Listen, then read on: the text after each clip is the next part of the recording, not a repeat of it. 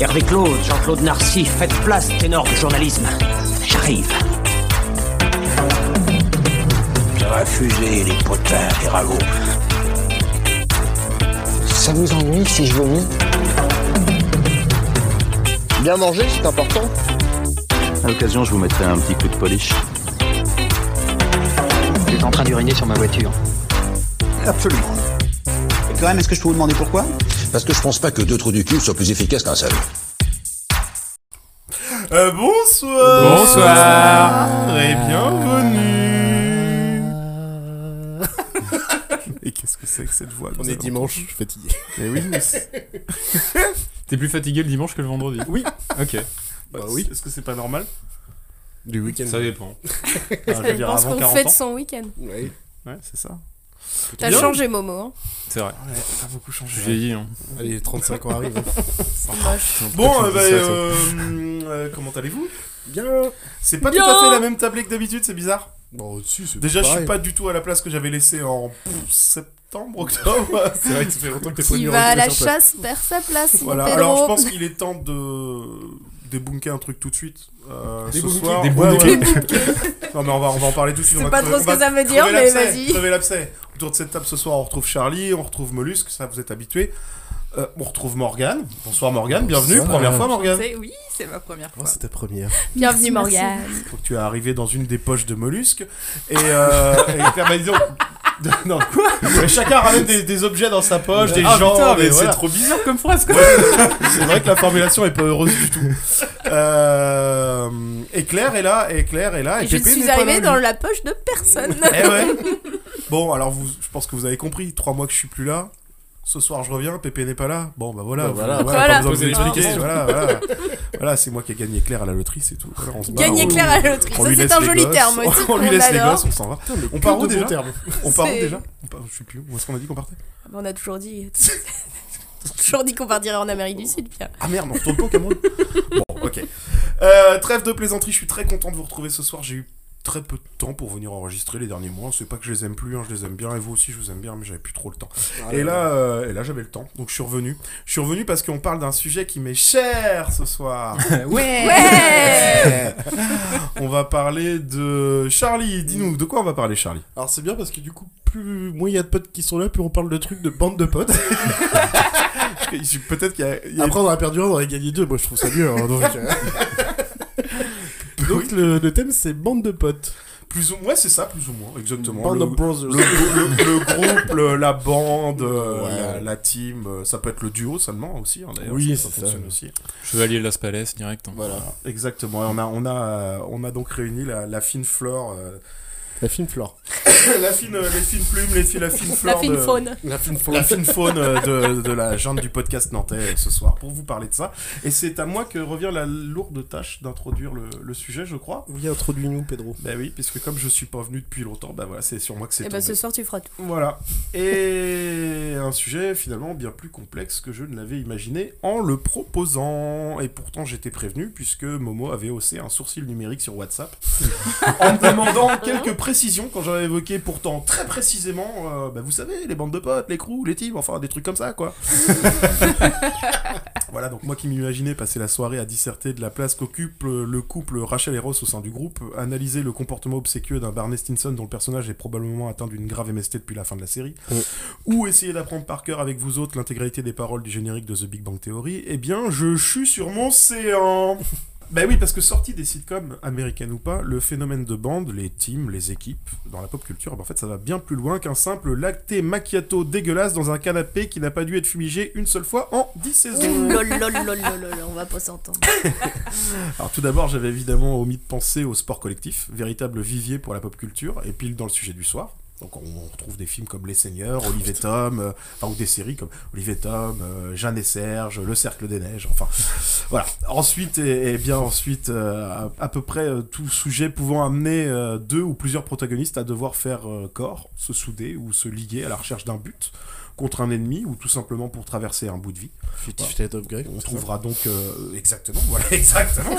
on trouvera donc pêle-mêle un paquet d'œuvres dont certaines ont déjà pu être euh, exposées dans ce podcast. hein. On va parler de body, on peut parler de body movies comme euh, comme euh, Dumb and Dumber, on peut parler de, de films de Wingman comme comme Crazy Stupid Love, des explorations, des épopées spatiales ou maritimes.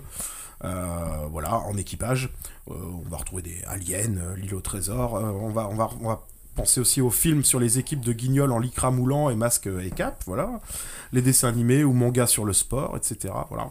En fait, de toute époque et, tout support. Ça fonctionne à peu près avec tout. Alors vous allez me dire, bah oui, c'est le bordel en fait ton idée là. Et cet épisode va ressembler à rien. Bah, bah, peut-être que si, parce qu'en fait, finalement, ce qui nous intéresse ce soir, c'est pas tant l'univers dans lequel évoluent les personnages de nos œuvres que les liens qui les unissent et les leurs différents traitements possibles en fin de compte.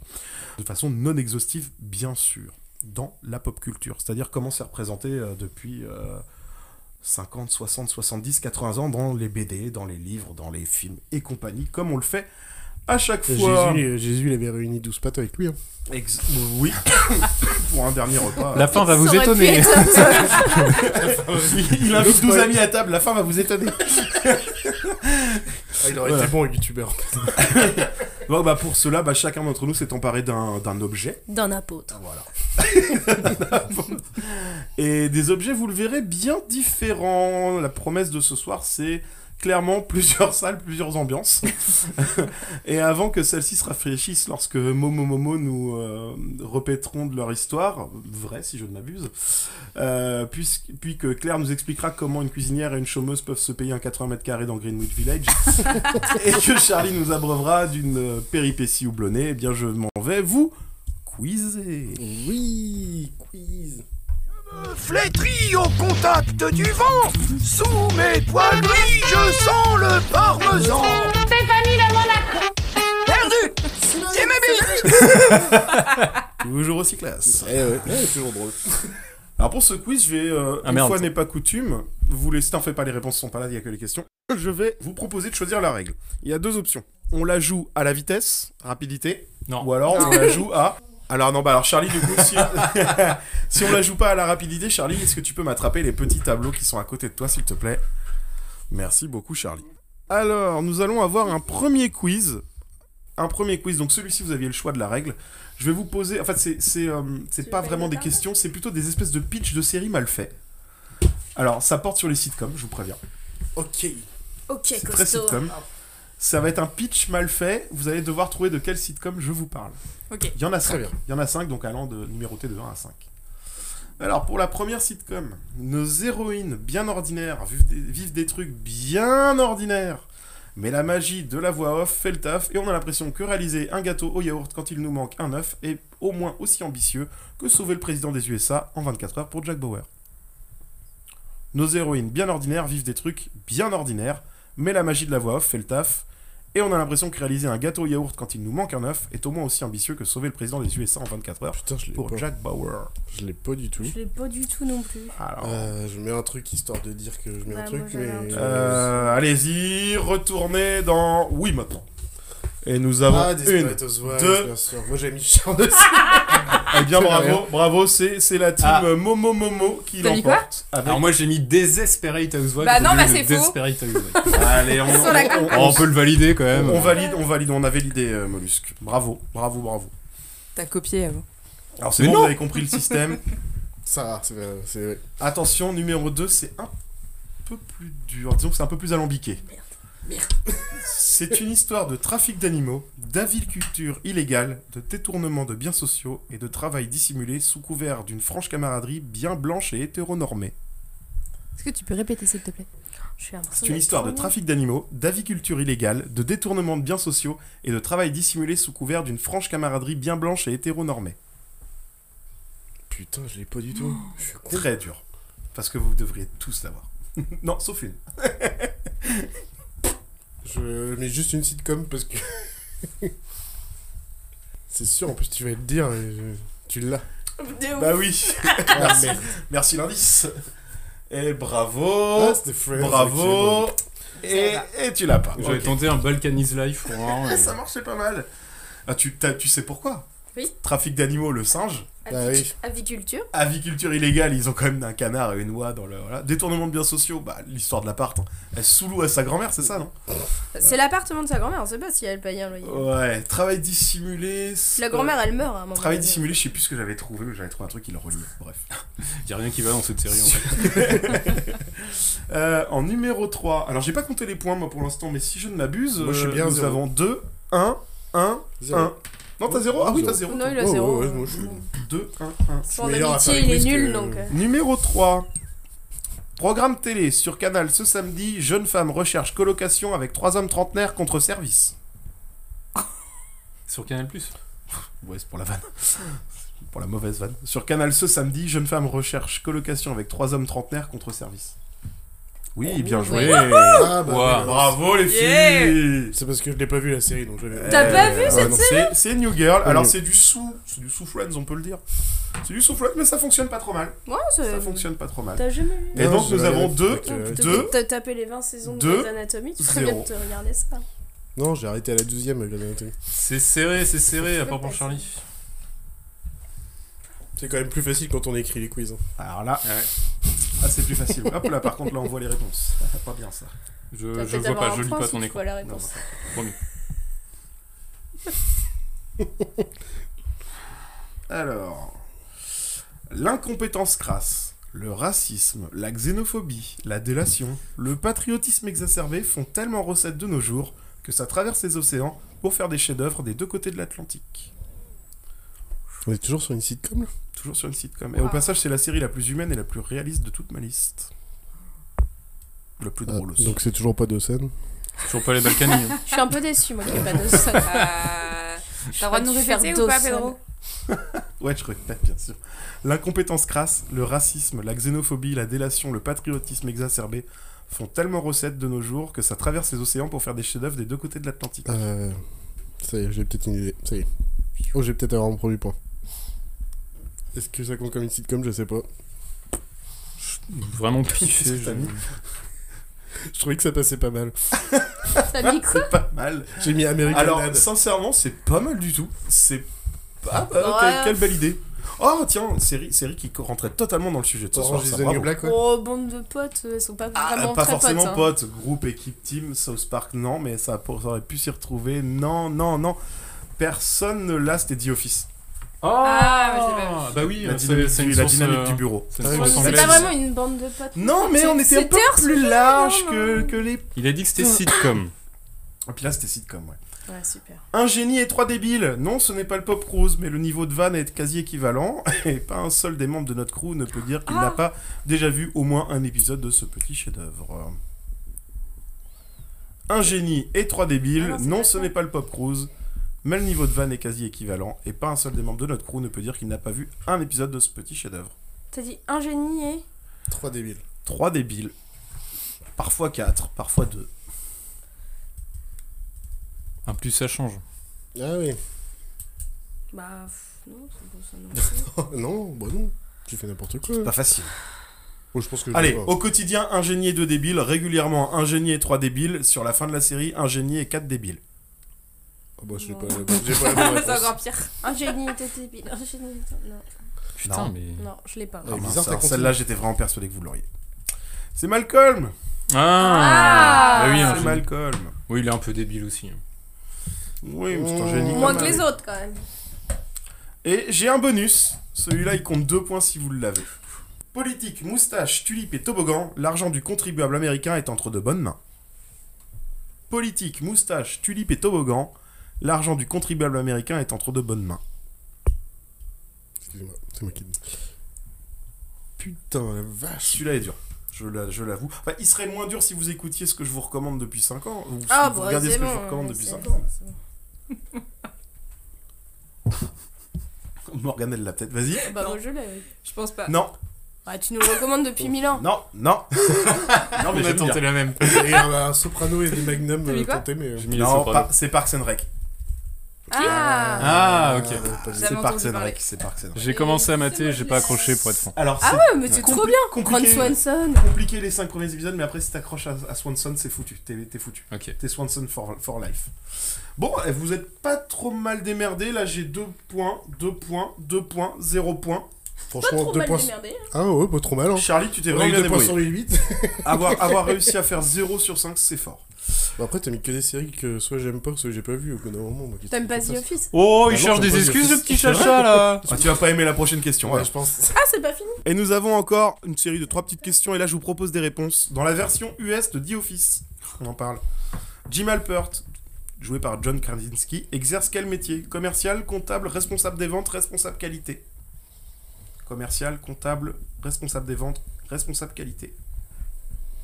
Bah, j'hésite entre deux, hein, je... mais. euh, On attend que tout le monde Ah, mais attends, il change de poste en plus. quoi. Ouais, allez, je vais t'aider, débute la série. Ok. Ça, c'est commercial ou responsable des Yes, ventes, mais yes. responsable des ventes. quoi. Et raté, donc nous avons... J'ai pas vu la série aussi. Ouais, c'est pas évident, j'avoue. 3-2, 3-0. C'est quoi la réponse? Il est C'est commercial. commercial, pardon. Ouais. excuse-moi, ouais. Bah, je savais que c'était l'un ou l'autre. Hein, Parce parce que que ça va être chiant pour les gens qui écoutent si tu donnes pas les réponses. C'est pas complètement faux, c'est pas la première fois que je le fais, ça. Oui. commercial. Le personnage de Robin dans How I Met Your Mother a été une véritable pop star durant ses jeunes années au Canada. Quel est le titre de son hit? Alors, est-ce que vous êtes capable de le trouver sans que je, sans que je dise Oui, rien oui. Ouais, Ok. c'est Let's bon. go. Ok. Ouais, c'est bon. On a eu deux, attention. Hein. Ouais, mais le premier quoi. Attends, fais le QCM quand même. Ah merde, Je propose deuxième. quand même. Vas-y, propose pour moi. Alors, Pumping Up the Party, Never Let You Go, Let Go to the Mall, Barbie Girl. Let's go to the mall. Let's, Let's go, go to the mall mall. Et tout le monde là Today. Let's Allez. Ça, c'est ça, c'est grand, ça. Un point.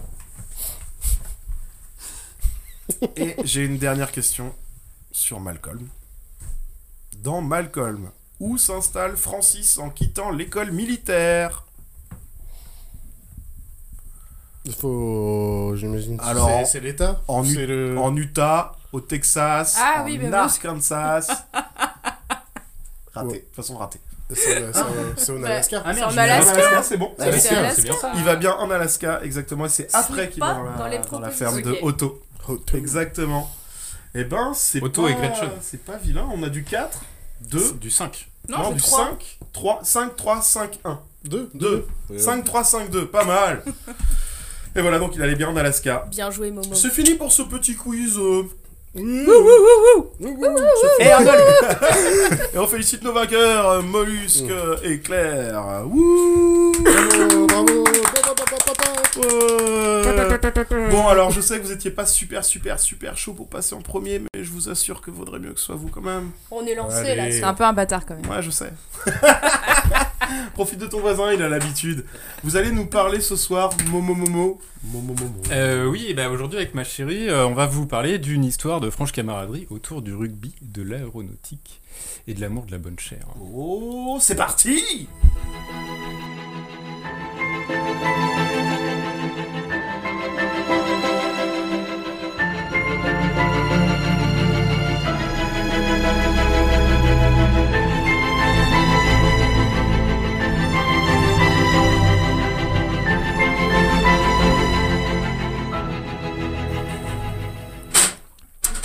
Ça fait du grabuge dans le frigo. Donc vous venez d'entendre le magnifique morceau Over the River de euh, Michael euh, Giacchino, euh, donc qu'il a composé pour le film Le Cercle des Neiges, qui s'inspire des événements liés au vol Fuerza Aérea Uruguaya 571 en 1972 et du livre La Sociedad de la Nieve, Nieve? Nieve, Nieve, de Pablo Vierci, paru en 2009. C'est la cinquième adaptation de ce drame en film, après euh, notamment Les Survivants sortis en 93. Alors, vous voulez le synopsis en version courte ou en version longue? Ah, mais alors du coup, je pense que je connais les anciens films. J'imagine. C'est possible. Celui de 93 a été Oh. très très très très diffusé. Ouais, donc Ouais. je pense que oui, d'accord. Ok. Oui, bah la version longue pour les gens. Mais oui Ok, version courte. Alors ça fait comme ça. Kamate, kamate.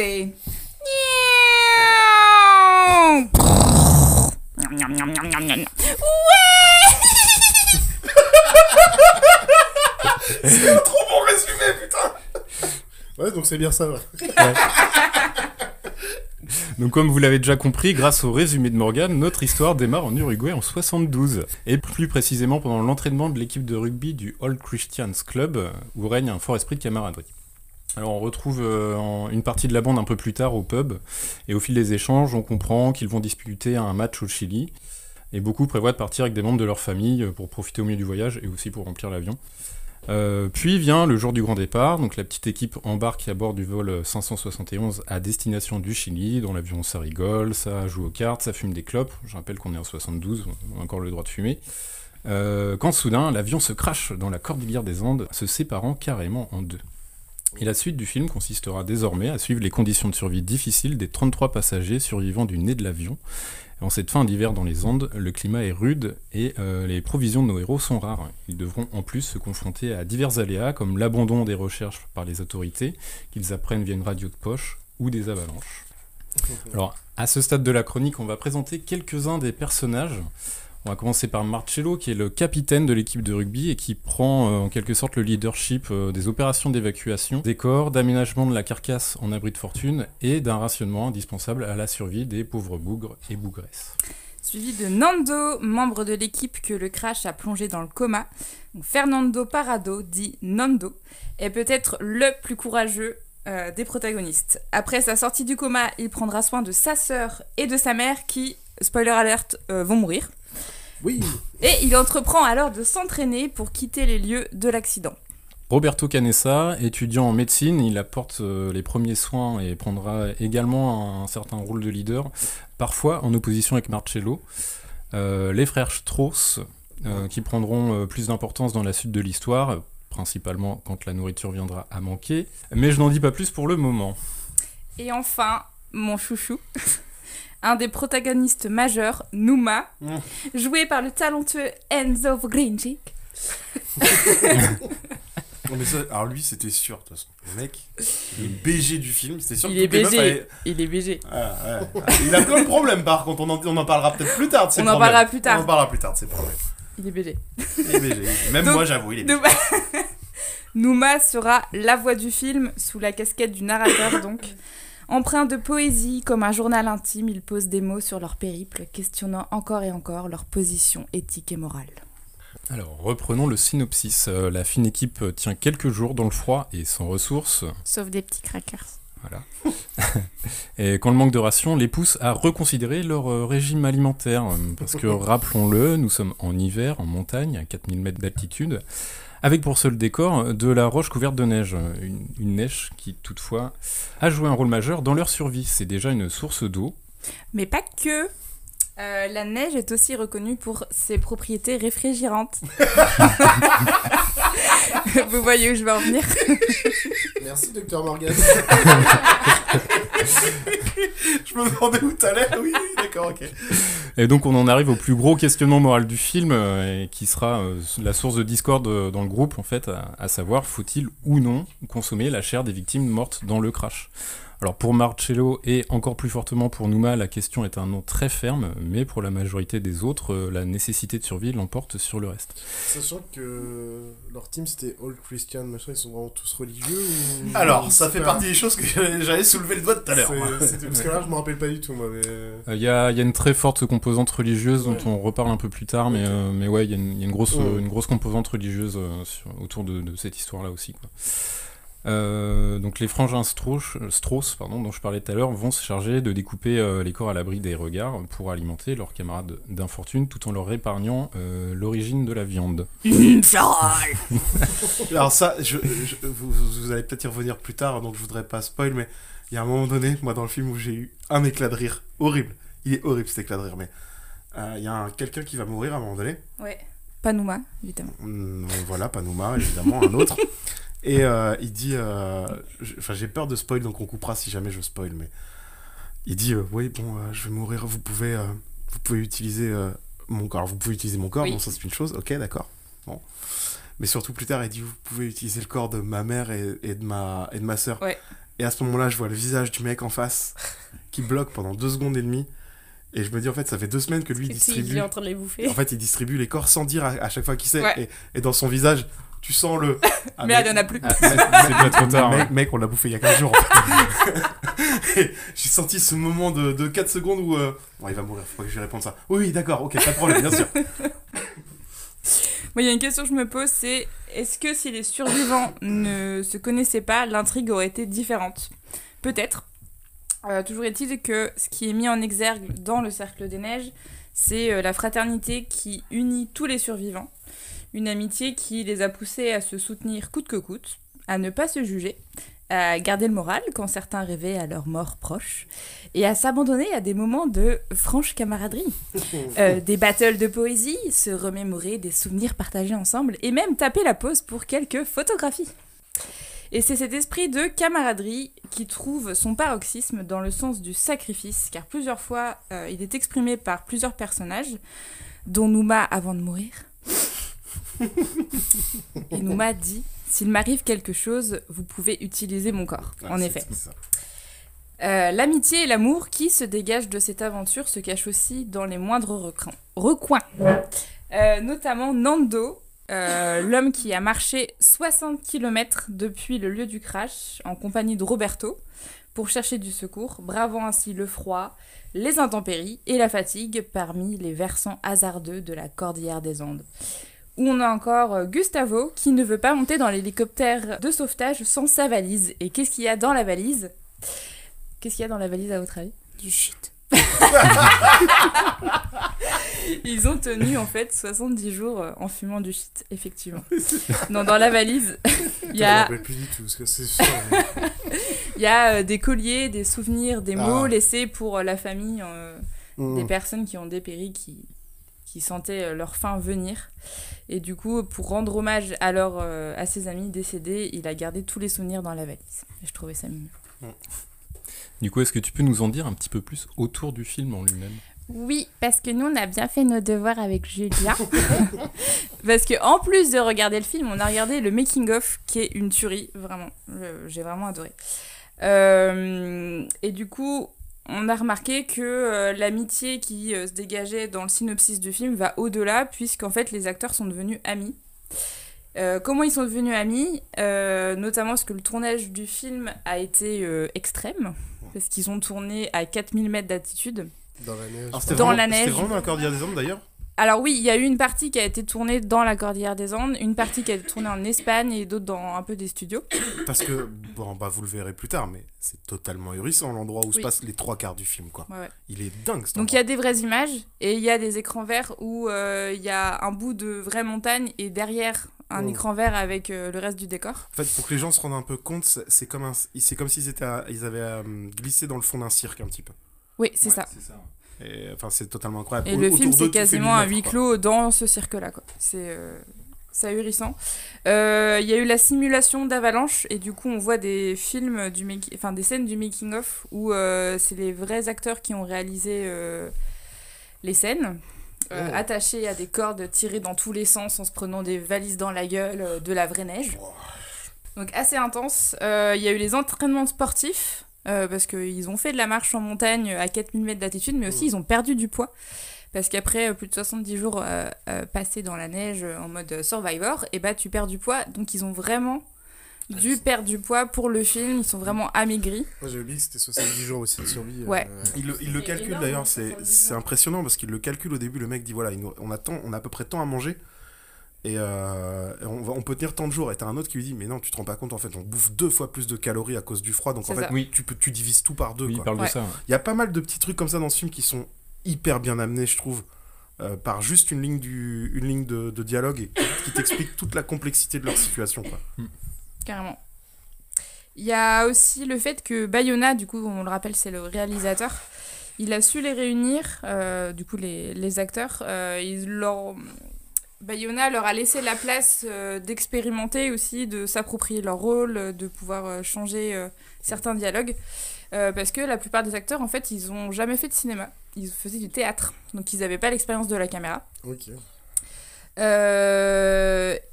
Donc voilà, dans le making-of, on sent une vraie solidarité entre tous les membres de l'équipe et du tournage. Donc si jamais vous voulez voir le film, please, regardez le making-of qui dure 30 minutes et Ah, euh, préparez vos mouchoirs tout comme le film. Euh, petite- des petites choses, je sais pas si vous allez y venir ou si c'est dans le making of que j'ai pas regardé, mais pour avoir écouté l'émission qui en parlait, le réalisateur Bayona. Alors bon, moi je m'attendais pas à cette qualité en fait de réalisation parce que le film est incroyable quand même. Ouais. Au-delà de l'histoire, tout est vraiment dingo. Dans... Je reviendrai sur deux scènes après si ça vous embête pas. Euh, Bayona, moi je m'attendais pas à ça parce que Bayona c'est le réalisateur de Jurassic World 2. Ah, mais je Ah, savais même je ne pas. savais pas. Je vous Ouais, invite à regarder Jurassic World 2 maintenant et, euh, et à vous dire euh, Ok. et à comprendre la, la, la Mais c'est pas mec. mal réalisé, euh, Jurassic pas World. mal réalisé, mais on est quand même pas du tout sur le même projet. Alors c'est pas mal réalisé, c'est pas non plus grandiose. hein, mais- Non, mais je Bah, pense que c'est si tu le regardes au troisième degré, Jurassic World, il est cool. Ouais, puis après, des fois, t'as des commandes, hein. il est tout à fait possible que le mec il ait juste eu besoin de gagner sa vie qu'on lui propose. Mais euh, là, C'est enfin, pour Mais le là, coup, c'est un film euh, plus personnel, ça se sent. Ouais. Et putain, Ouais, qu'est-ce que c'est ouais, bon, quoi. et, euh, et tu tu vois, s'est par exemple, tout à l'heure, elle, elle parlait des, des avalanches qu'ils ont subies. Et du coup, en fait, euh, ils ont fait tourner des canons à neige, ils ont balancé euh, de, la, de la neige dans le dans, dans l'habitacle qu'ils avaient reconstruit pour, euh, pour le film. Et en fait, les acteurs étaient ensevelis avec euh, juste les jambes qui étaient, euh, qui étaient euh, pas dans la neige pour Ouais. pouvoir justement euh, exercer une poussée et ressortir euh, devant les caméras en, en essayant de gratter euh, comme ils pouvaient. Quoi. Donc en fait, tu les vois douiller, mais ils douillent vraiment de froid. Quoi. Enfin, ils sont Ben, vraiment en train d'en prendre Ça n'a même pas besoin de jouer à Ouais, ce stade-là.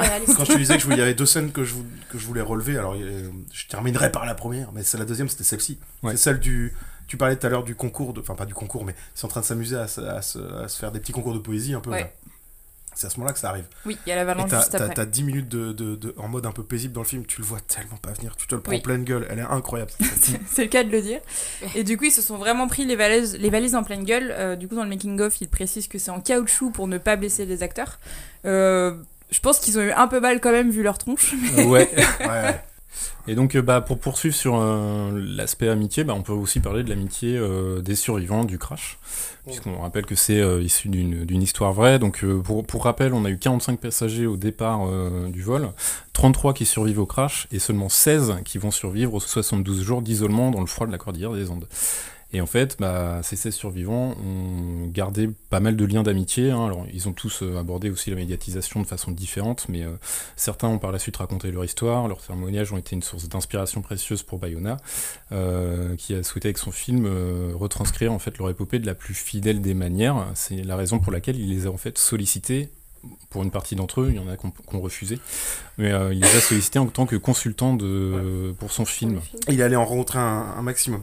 Tous, Ouais. tous ceux qui pouvaient rencontrer, il les rencontrait. Et en fait, pour les remercier de leur aide euh, et leur rendre hommage, le réalisateur espagnol euh, inclut plusieurs scènes euh, clés de, de, de son montage, des apparitions furtives euh, de certains de ses survivants. Quoi. Donc pour les repérer, il faut avoir l'œil parce que bah euh, Ouais. voilà, faut les connaître quoi. Mais en gros, on va retrouver euh, Fernando, donc Nando par exemple, Roberto Canessa, euh, Carlos Paez qui est le plus jeune survivant, euh, donc il a 18 ans, je crois, ou 17 ans à l'époque. Et puis on retrouve également le neveu de Nouma. euh, donc, Mm. Donc voilà. Et euh, non, mais j'en suis toujours parmi. euh. Ah, Nouma, Nouma, Nouma, ces problèmes. On en parle de ces problèmes à Nouma? Du- de l'acteur ou du perso? Non, non, pas l'acteur. Le... L'acteur, il a pas de problème, ok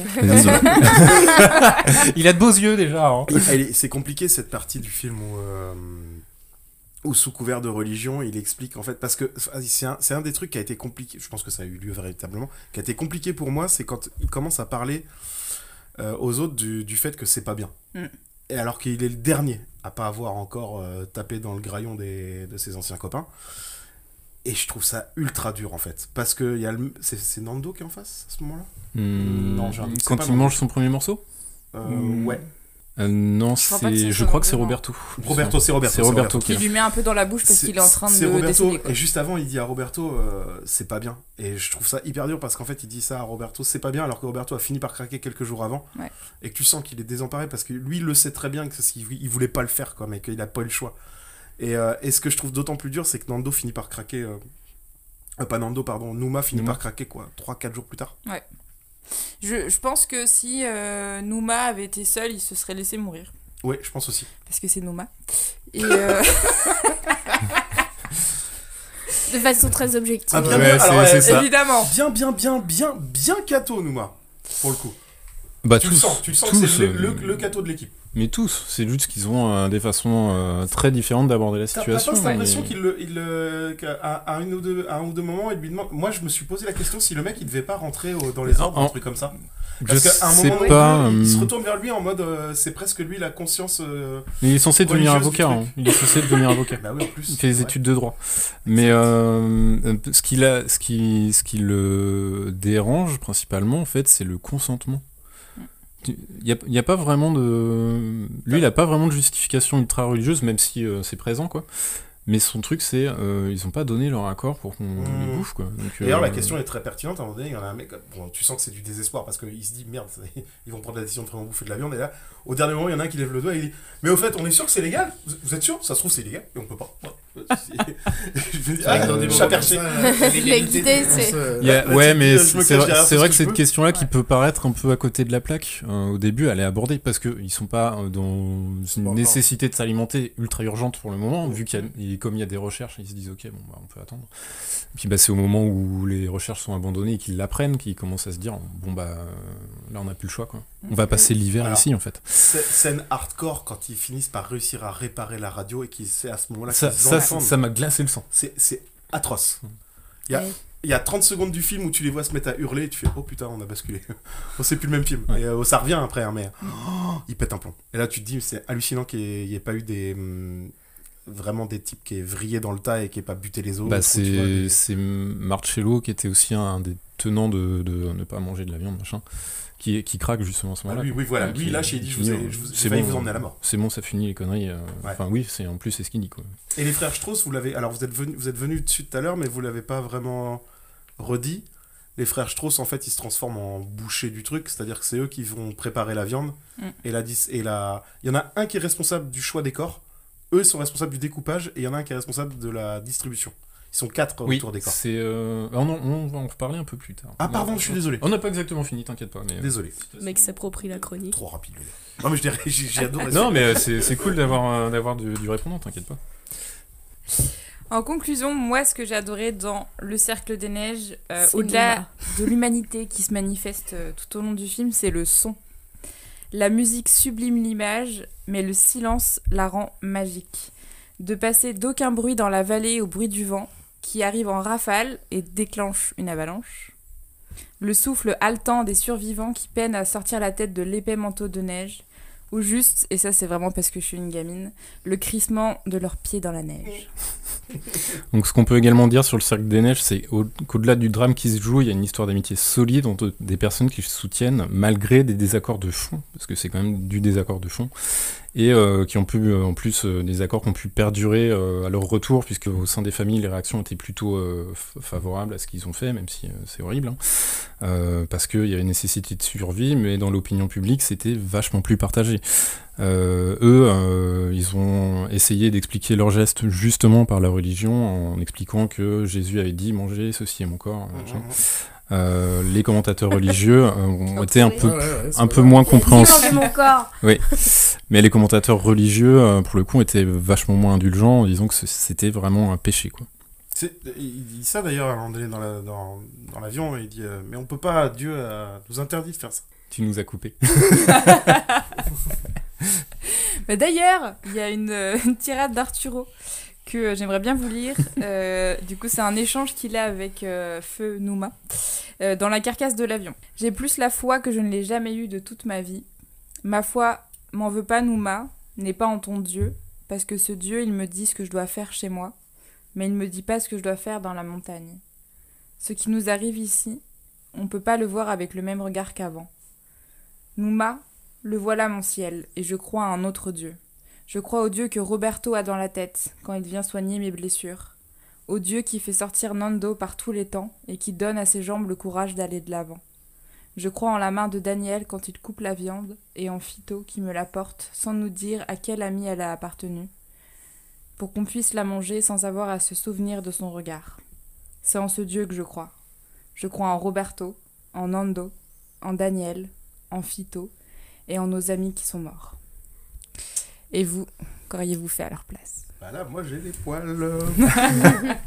C'est à cette citation que tu pensais, justement? Ouais, exactement. Elle est trop bien. Exactement. Euh, Il y a une autre citation un petit peu dans le même esprit. un peu plus tôt, je crois, où il dit euh, J'ai pas. euh, euh, Dieu nous a. Et, et l'autre lui répond, et l'autre lui répond euh, euh, Dieu, euh, Dieu nous a pas. Dieu nous aide pas en ce moment. Dieu est pas là en ce moment. Enfin, oui, je sais plus oui, comment c'est tourné, mais c'est en même temps. Dieu, n'a était- rien à voir avec ça. Enfin, en gros, il exclut complètement. Dieu de- était là en Argentine, mais Dieu est pas dans les. Andes en fait. Il lui explique ça plus ou moins comme ça. Il dit euh, Dieu, on l'avait avec nous là, et il nous a totalement abandonné. Donc en fait, bah, on va pas faire selon lui, on va faire selon nous, parce que là, il nous a lâchés. Euh, je sais plus lequel dit ça, mais oui, C'est assez je me rapide, hein. de ce passage-là. C'est C'est bah, assez- c'est un des euh, un des bouchers. Je sais pas Mm. comment on l'appelle autrement, mais C'est c'est au bout de la- d'une demi-heure un des peut-être. enfin un des choses qui dit ça quoi. Du coup, en, en disant bah là, à un moment donné, il va falloir qu'on qu'on y recourt. Quoi. Ouais, j'ai- puis après j'arrête, comme ça j'aurais j'aurais vraiment fini de de- d'exploiter votre chronique. Bah non, mais euh, vas-y, profites-en. quoi. Mais Mais scène- non, mais du coup, moi j'aimerais bien que tu répondes à ma question. Qu'auriez-vous euh, fait Et Qu'est-ce que j'aurais fait? qu'est-ce que Je serais mort. fait? Je serais mort. Ok. Je serais mort euh, dans les premiers. T'aurais pas mangé la viande? Je serais. euh, si j'avais eu la chance d'a- d'arriver à ce moment-là, euh, si. Si, complètement. Mais je serais mort quand même. Une- Ma constitution fait que je serais mort. Je... enfin, on, a, on a quand même affaire à des rugbymen. Il y a un truc, il y a un truc qu'on dit, qu'on dit pas dans, dans tout le film. C'est que mine de rien, quand même, c'est des gars dans une condition physique. euh, Oui, ils auraient pas tenu si ça avait pas été des sportifs. c'est eux, heureusement, en fait. Ils ont tous entre 25 et 35 ans, ils sont sportifs. T'as personne d'autre Ouais, en. Bah, moi- Non, si, il y a le, le couple Le là dont ouais, la, bah, la nana euh, crève. Voilà. Et oui. Voilà. ouais, Et voilà, c'est vrai que En fait, que c'est vrai des qu'il y a que des membres de l'équipe qui ont survécu, je crois. C'est ça, t'as que Ouais. des membres de l'équipe à la fin. Ouais. Que des membres de l'équipe. Aucun vieux, Ce qui est logique. Hein. aucune Ouais. femme, Mais pas la sœur. est-ce que pas c'est la- pas l'amitié qui les a sauvés? Euh, je pense que c'est la viande de leur copain. la viande de Tati Virginie. Et euh, alors, où est-ce que, je voulais. On a, on a vu quand même un paquet de scènes de crash d'avion au cinéma maintenant, euh, en 60, 70, 80 ans de cinéma. Mm. J'en avais jamais vu une comme ça. Elle est incroyable. Incroyable. C'est la meilleure scène de crash d'avion Bah, que j'ai jamais que pas vu Destination Finale. Cette scène-là et la scène de la- de l'avalanche, bon, les deux Ouais. scènes-là, moi, par terre. Euh, Mais ça me fait penser, j'avais une question. On sait pourquoi il y a eu le crash Enfin, qu'est-ce qui s'est passé ou pas En fait, il y a un des pilotes qui a mal évalué euh, le passage entre deux chaînes de, de montagne. Montagne. Il y avait, il y avait normalement, il aurait dû passer dans un creux et euh, en fait, il s'est foiré. Et bah, du coup, il s'est, il s'est craché quoi. Enfin, Ah, il y a un truc, je me demande si vous l'avez compris a posteriori. Est-ce que vous comprenez la phrase du pilote? Qui dit quoi? Le, le pilote insiste pour lui dire plusieurs fois on a passé, on a passé, on a passé tel col. En fait, à la fin, c'est pour lui dire on a passé tel col. Allez-y en fait. Allez-y à pied. Poussez. En fait, vous avez passé le plus dur. Il, il lui dit Ah, plusieurs je vais fois pas percuter on a ça. passé tel truc. C'est Il pour- sait qu'il va crever, mais il donne des indications pour, pour, lui- les autres. c'est pour leur euh, dire géographiquement qu'ils ont passé le plus dur en fait, qu'ils ont passé ce truc-là et que, enfin moi c'est comme ça que je l'interprète en tout cas, avec du recul que le pilote insiste trois fois pour leur dire on a passé tel truc. Ah, en je gros, vais pas percuter. Le plus haut de la cordillère est passé et vous pouvez continuer forcément vous arriverez sur le Chili parce que c'était plus qu'à 60 bornes en fait. Ah, mais 60 bornes en montagne. Alors 60 bornes en montagne mais En sur la, hiver. sur la Et taille en des- hiver. des- des- de la cordillère des Andes c'est c'est comme si tu Ah, j'avais euh, j'avais pas percuté ce un mètre à parcourir Moi, sur je 100. je m'en souvenais pas du tout. Et ben voilà. Ouais, parce que euh, les 70 jours, c'est certes en hiver, mais la fin des 70 jours, c'est le début du euh, printemps. Du printemps, c'est ça. C'est la fin des 70 jours 23 le décembre 22, Ah oui, donc c'est en 22, plein hiver. euh, 22 ou la fin 23 de- décembre ils se sont ils se sont ils sont Craché. Ils se sont pas crachés en décembre ils se sont retrouvés en décembre. Ah. Ils sont entre, Ouais. le, au- entre le 20 et le 25. En plein c'est- hiver. Ouais, c'est vraiment plein hiver. Mais c'est surtout qu'ils ont pas de matériel de haute montagne. Bah oui. Et, Et ils sont affamés. et c'est ça, Ouais, et ils t'es sont pas, pas sur le même pôle, ce qui fait qu'en fait, Non. euh, il Ouais. y a la période glaciaire là-bas, et sur octobre-novembre, ce qui fait qu'en fait les recherches sont, sont arrêtées pendant tout le mois de novembre. Ah, mais oui, d'ailleurs, c'est Amérique du Sud. Oui, c'est oui. c'est vrai que c'est normalement. il- Ça reste l'hiver. Bah, moi, il me semblait que le, prin- le printemps, il démarre quand là-bas? C'était. euh, Ils le disent dans le film à un moment donné, je crois. Je me souviens plus.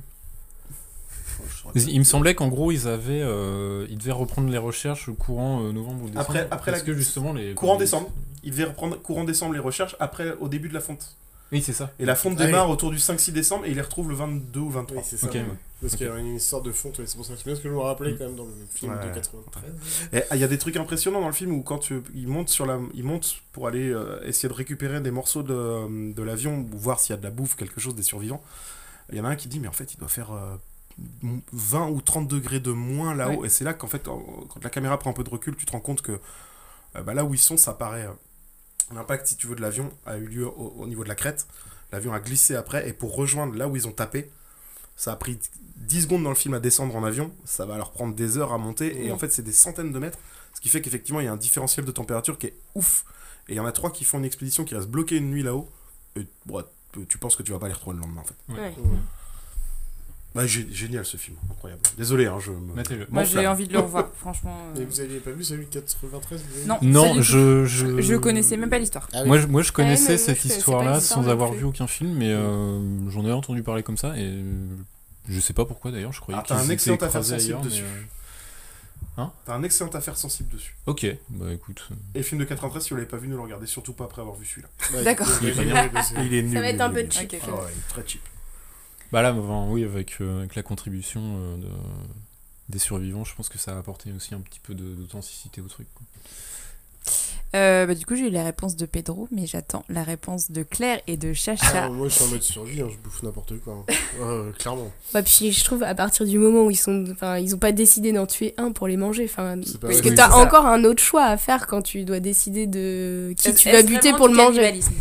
Ils sont déjà morts, donc euh, à la limite, tu te dis autant utiliser ce qui est déjà là, quoi. Ouais, je pense que bah, c'est en survie quoi. Enfin, là, c'est pas. C'est tellement un cas particulier quoi. Tu...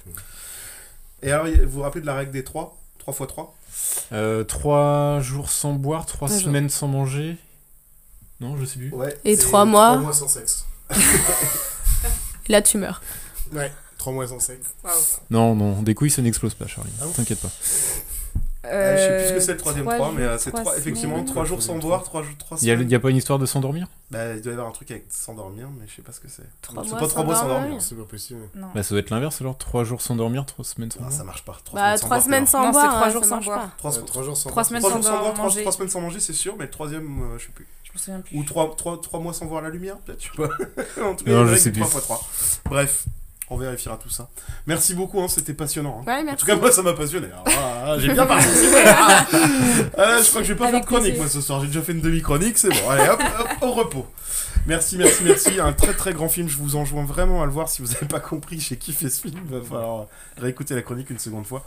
Il est sur Netflix. Il est euh, présent pour un moment, moment encore parce qu'il est sorti le mois dernier. Donc euh, vous êtes peinard. Oui, puis Ouais. avec les prix qu'il va rafler, je pense. Et il va, va de- il devrait mettre tout le monde d'accord euh, rapidement. Dernière petite question, parce que je n'ai pas du tout suivi cette affaire. Est-ce que c'est sorti sur les écrans ou c'est sorti directement sur Netflix? Bah alors, Je sais pas. euh, je pense qu'il est sorti en salle puisque je te disais tout à l'heure qu'il avait eu un truc à la Mostral de Venise. Bah, Ouais, ouais, puis veut un film dire, comme ça. ça Ouais. sur grand Non, écran, il- ça doit être quand même autre chose que de le Ouais, regarder mais les- la télé. souvent les, les ces grandes cérémonies elles boudent un peu les plateformes, non? Donc, Ah euh, bah écoute, euh, Ah, le- plus maintenant. plus Bah, maintenant, hein. Ok, bah non, bah je, je saurais pas très Parce qu'on en a pas trop entendu Babylone parler. a gagné en euh, 2019 et c'est depuis, ouais.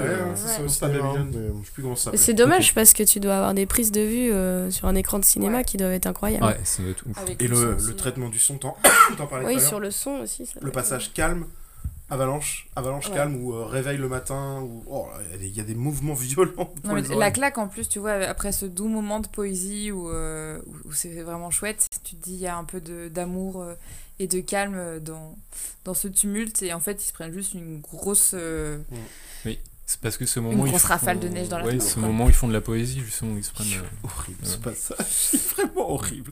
Et, euh, mais on n'aura pas tout spoil, mine de rien, maintenant que j'y pense, il y a pas mal de choses qu'on n'a pas racontées. Non, parce cool. qu'il est assez riche comme film, quoi.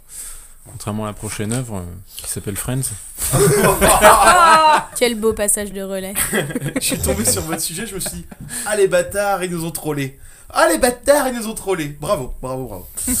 Et Claire, euh, Changement de registre. changement de, ouais, je vous le disais, deux salles, deux ambiances. Là, ouais, clairement deux salles, deux ambiances. Ah. Friends, c'est ça Friand Ouais, mais- Friand. Ouais, Friand. Tu veux le jingle tout de suite? Ami Ah, Allons-y, c'est parti. Ah, tu te branches sur le générique. No one told you life was gonna be this way. Your job's a joke, you broke.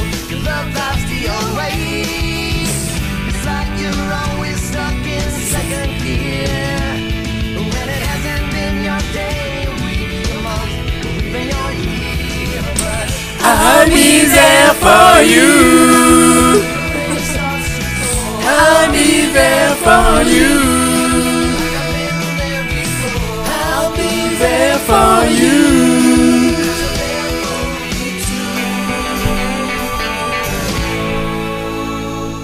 Oui Vous êtes déjà tous d'accord Ah. sur le générique. Oui Ouais. Sur le générique. Les Rembrandts d'ailleurs au passage. Tout à fait. Ça y est, Pierre est parti, j'ai même pas commencé. Je vais être aussi choc pour le premier. Le mec est en mode pilote. Il y a que Charles qui est pédard. Pardon, excusez-moi, il y a un truc à voler. Bon, bah, tu vas bien trouver moyen d'intervenir. Ouais, tu as bien, tu as bien trouvé moyen de me casser les couilles.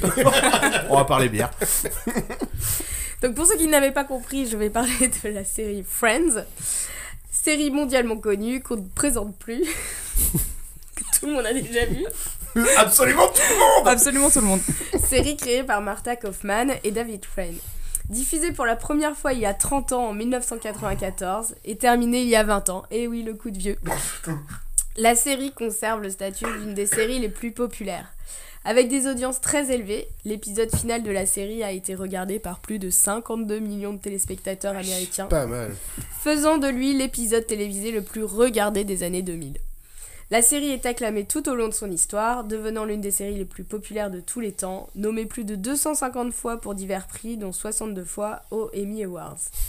Elle reste ancrée chez les trentenaires et les quadragénaires, mais continue également d'attirer de nouveaux publics. Alors certes, la série a rencontré un succès indéniable et marqué le paysage de la pop culture. Mais comment expliquer l'engouement qu'entretient cette série avec ses fans? Sa capacité à attirer de nouveaux spectateurs parmi des générations, bientôt Morgane, qui n'ont pas forcément suivi la série lors de sa première diffusion, dans un contexte culturel où on doit dire quand même aujourd'hui les spectateurs sont de plus en plus sensibles et exigeants quant à la représentation et à l'inclusion de des parles. populations marginalisées, les femmes, les personnes de couleur, les LGBT, TBQ+, dans la culture populaire. Alors déjà, pour expliquer cela, on peut parler de la disponibilité de la série. La série, elle est disponible partout, tout le temps. Diffusée mondialement depuis les années 90. Comment faire pour louper cette série? Je ne me sens pas vidée. Friends continue d'être diffusé à la télé sur les plateformes. C'est l'une des rares comédies à jouir d'une position aussi dominante sur les écrans quand même. Ah, c'est Ouais, c'est impressionnant. c'est clair. En France, il n'y a qu'un seul équivalent, je crois que c'est Camelot. T'allumes à n'importe quelle heure du jour ou de la Kaamelott. c'est Friends ou Camelot La série est aussi une série novatrice pour l'époque quand on remet dans le, con- dans le contexte. Avant Friends en France, il fallait quand même se contenter, des séries AB Productions, Ah oui. Hélène et les garçons, Ouais. Le miel et les abeilles. Premier baiser, Ah, On n'était pas encore sur un garçon et une fille. Un gars, une fille. Filles. C'est AB Productions aussi Non, non. Ah non, je croyais. J'étais- Je sais pas, ça me fait penser à ça, un truc de. On de- peut rendre à la série qu'elle améliore de façon notable l'image de, la, de marque de la sitcom auprès du public et donc des décideurs dans le paysage audiovisuel. Après Friends, plus personne ne pouvait ignorer qu'il était possible d'écrire des sitcoms autrement que celles d'AB Productions, ce qui a permis de souffler un vent de nouveautés sur les productions françaises. Et pour ça, un grand merci. Oui. C'est pour ça qu'on a eu sous le soleil. hein. Ouais, je pensais à ça. J'ai pas osé le dire. Attends, mais j'étais pas. Bah, alors, Ouais. très clairement, c'est ça. hein. Ouais, pas Ouais, faux. oui. Très bonne série. Sûr que t'as- Du coup, je suis désolée, j'ai vu le sous le soleil et pas Friends. Ah, c'est encore Oh, merde. Ah, c'est honteux Ah, Morgane, c'est bon, arrête de parler. Ils sont d'ailleurs tellement méchants les uns les autres dans cette série. Dans le soleil, il se faut que des coups de des connes. Ouais, c'est Dallas quoi. À la française. À la française. Ah putain Dans le sud. J'ai écouté un épisode de podcast aujourd'hui qui parlait juste du premier épisode et déjà le pitch est extraordinaire. De sous le soleil Oh putain, ouais. Faudrait que tu me fasses man, tout à l'heure. Avec plaisir. Désolé Claire. Pas de problème. Donc Friends marque le début de la sitcom américaine ancrée dans son temps. Jusqu'ici, les séries faisaient évoluer souvent les personnages dans des cercles plutôt familiaux, avec euh, par exemple Cosby Show, Madame est servie. Et là, c'est la première fois qu'on voit une bande d'amis évoluer ensemble. Livrés à eux-mêmes dans New York, cette bande d'amis devient véritablement une seconde famille, où, chacune va jouer un, où chacun va jouer un rôle complémentaire. Ils viennent de quitter le cocon familial pour construire leur vie d'adulte, avec les difficultés que cela comporte d'avoir un appartement de 80 mètres carrés. Ils sont Ah. 40 balais Dans la milieu de Manhattan, je sais pas si c'est Manhattan, mais bref. Non mais tu vois Joey qui galère dans, Oui. dans sa carrière d'acteur, Rachel qui prend son envol en se libérant des attendus familiaux et qui rompt euh. C'est fiançailles le jour de son mariage et, et qui galère parce qu'elle n'est pas habituée euh, à vivre sans l'argent de ses parents. Euh, le public peut directement projeter ses préoccupations sur ses personnages et c'est ça qui est assez nouveau aussi. C'est vrai que tu t'identifies super bien. Bon, société noire, homosexuel, asiatique. Pauvre. euh, pauvre. Putain, c'est tout moi ça. Tout ça en même temps. Oui, tout ça en même temps. Qu'on apprécie ou pas la série, Friends a des qualités indéniables et apporte des sujets novateurs pour l'époque. Avec Friends, le ton général change. Entre deux vannes, on parle aussi de sexualité de manière plus libre. Les enjeux sentimentaux, sexuels ou professionnels sont plus réalistes que dans les séries qui existent à cette époque-là. En remettant dans le Pour contexte. Monsieur Pedro. tu n'as jamais regardé Shenfield. Et je ne parle pas de Shenfield, je parle On apporte des sujets peu évoqués quand même pour l'époque, avec la mise en situation dès la première saison d'un couple homosexuel féminin accédant à la parentalité, qui constitue une première dans l'histoire télévisuelle quand même. On aborde aussi la mort d'un proche avec le suicide de la mère de Phoebe alors qu'elle avait 13 ans. La maternité avec le sujet des mères porteuses, avec toujours Phoebe qui porte les triplés de son frère. Putain, c'est vrai, mais ouais, si, c'est vrai, t'as raison, c'est abordé, c'est vrai. Bah, c'est C'est quand même toujours pris. Bah après c'est une série euh, humoristique, hein, c'est pas non plus euh, une série dramatique. Et si tu remets dans le contexte de l'époque, c'est des sujets qui n'étaient les mères porteuses, on n'en parlait euh, absolument pas. Euh, on parle aussi de la stérilité dans un couple avec Monica et Chandler, et euh, aussi par la même occasion de l'adoption. Euh, et puis Rachel qui décide d'élever seule son enfant. D'ailleurs, je trouve que le personnage de Rachel, son évolution, elle est hyper intéressante parce que quand elle arrive dans la série, c'est la petite fille euh, pourrie gâtée. Et, euh, et en fait, elle va commencer à porter des valeurs de féminisme de son époque en devenant une working girl qui va réussir seule et décider de devenir mère seule également. La série est tellement populaire qu'elle attire énormément de guest stars qui apparaissent de façon ponctuelle ou plus récurrente. Avec au fil des 10 saisons, on pense euh, à Brad Pitt, Bruce Willis, Julia Roberts, Ben Stiller, Magnum. Bien évidemment. Tom Selleck, la grosse moustache. Merde, celui qui fait Ant-Man euh, aussi. euh, Oui. euh, ah putain, j'ai perdu son nom. je suis Paul. Rudd. Paul, Paul Rudd. Ouais. Ouais, il est dans plusieurs il est- il est c'est le bien. mec- c'est le mec de Phoebe. C'est le mec de Phoebe. ouais. Exactement. Ton mari même. Mais, mais attends. Mais oui, il y a trop de guests dans ce. Bah, euh, Il n'y a pas, pas Pierre Y a comment- pas Pierce Brosnan, Non, non, non. mais comment il s'appelle l'acteur euh, Jeff Goldblum aussi, non? Oui, Jeff Oui. Goldblum, ouais. Ah là il, il joue le mec de Phoebe aussi d'ailleurs. euh, C'est part en. Non? Ah oui, qui part en Alaska Ouais, en... en Russie En Russie, ouais. Ouais, ouais. Ouais. Et euh, le. Merde. oh, Oui, putain, et j'ai l'autre. perdu le mec qui a créé Mandalorian, tout ça. euh, qui est le mec de Monica, le... qui est super riche. Ah oui, comment il s'appelle lui? Euh Putain, je suis un con. Bah, euh, c'est. Non. Non, c'est pas le même. C'est pas le même. Mais bref, ouais, ouais, il y en a des tas, des tas de personnes. euh. Ah bon, c'est pas lui? J'ai perdu le nom, je suis désolé. Bon, je Mais la liste Donald vraiment Trump Non. Désolée. Je suis déçue. Ouais. Du coup, tu vas pas regarder, mais. Mais, Ouais, Brad- mais, voilà. Brad- mais Pitt, je sais pas comment ça leur a coûté dans les années 90, mais ça devait être énorme. Oui, mais il sortait. Il sortait avec Jennifer à l'époque, Ah que- Ouais, mais enfin, il sortait, il faisait quand même pas les séries gratuitement parce qu'il roulait des pelles à Jennifer Aniston. Non, mais il fait qu'un épisode aussi. Hein. Ouais, il fait juste un passage. Très bon Il épisode. était Celui-ci, peut-être pas aussi bankable que euh, maintenant aussi. Ouais. Ah, une sex snack. Si, Déjà. Ouais, il y avait rencontre avec Joe Black et tout ça, déjà faire. La pêche à la mouche, là, au milieu coule une rivière, là. Truc hyper chiant de 3 heures, là. Ah ouais, ouais. ouais. ouais. Ah, il était déjà bankable, le bonhomme. Bah, c'était ça. Euh. Toudoudou. Tu me dis, je prends le relais, hein, sinon. Ouais, mais toi, t'es anti depuis tout à l'heure, t'es trop chiant. Non, mais non, Non, et donc- non, je, je charge, mais pour rigoler, parce que c'est une vraie Et le fait qu'on ait euh, autant de, de stars aussi euh, apporte à la forte influence de la série. euh, et on va le voir aussi avec euh, le développement notamment des coffee shops, avec le plaisir de prendre son petit café dans le canapé crasseux orange. et aussi un vrai phénomène de mode avec la coupe de Rachel, un petit fun fact. Ah, c'est vrai. Alors, euh, donc là, sa coupe de cheveux dans les deux premières saisons, elle a eu un immense succès auprès des stars et aussi de nombreuses jeunes filles qui ont adopté cette coiffure qui a déclenché un véritable phénomène de mode mondial. Mais elle ressemble à quoi cette coiffure? Eh ben, en fait, c'est, elle a les cheveux euh, longs. euh, Basique. Qui basiques. s'arrête aux épaules. Ouais. D'accord.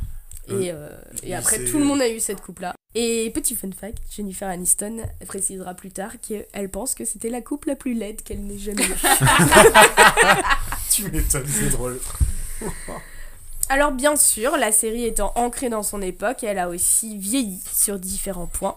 Certaines blagues grossophobes, notamment sur la jeunesse de Monica et ses troubles alimentaires, ou homophobes, ne font plus rire et peuvent même choquer aujourd'hui. On a aussi peu de mixité. La plupart des acteurs sont blancs. Il faudra attendre quand même la saison 9 pour voir un personnage récurrent de couleur noire avec euh, Charlie, qui est professeur à l'université Ah avec oui, Ross. Après, ça va, parce que c'est une série des années quoi 50, 60 Il n'y avait pas beaucoup de, de, Mais si tu regardes à l'inverse, dans les années 90, c'était aussi rare de voir des séries qui mélangent les personnes de couleur. Dans Le Prince de Bel Air, ils étaient euh, quasi Ouais, tout- tous blacks. ouais. Ouais. Euh, Ouais. C'était soit que vrai. entre blancs, soit que entre afro-américains. Alors, c'est très américain et malheureusement, ça n'a pas beaucoup changé en fait. C'est.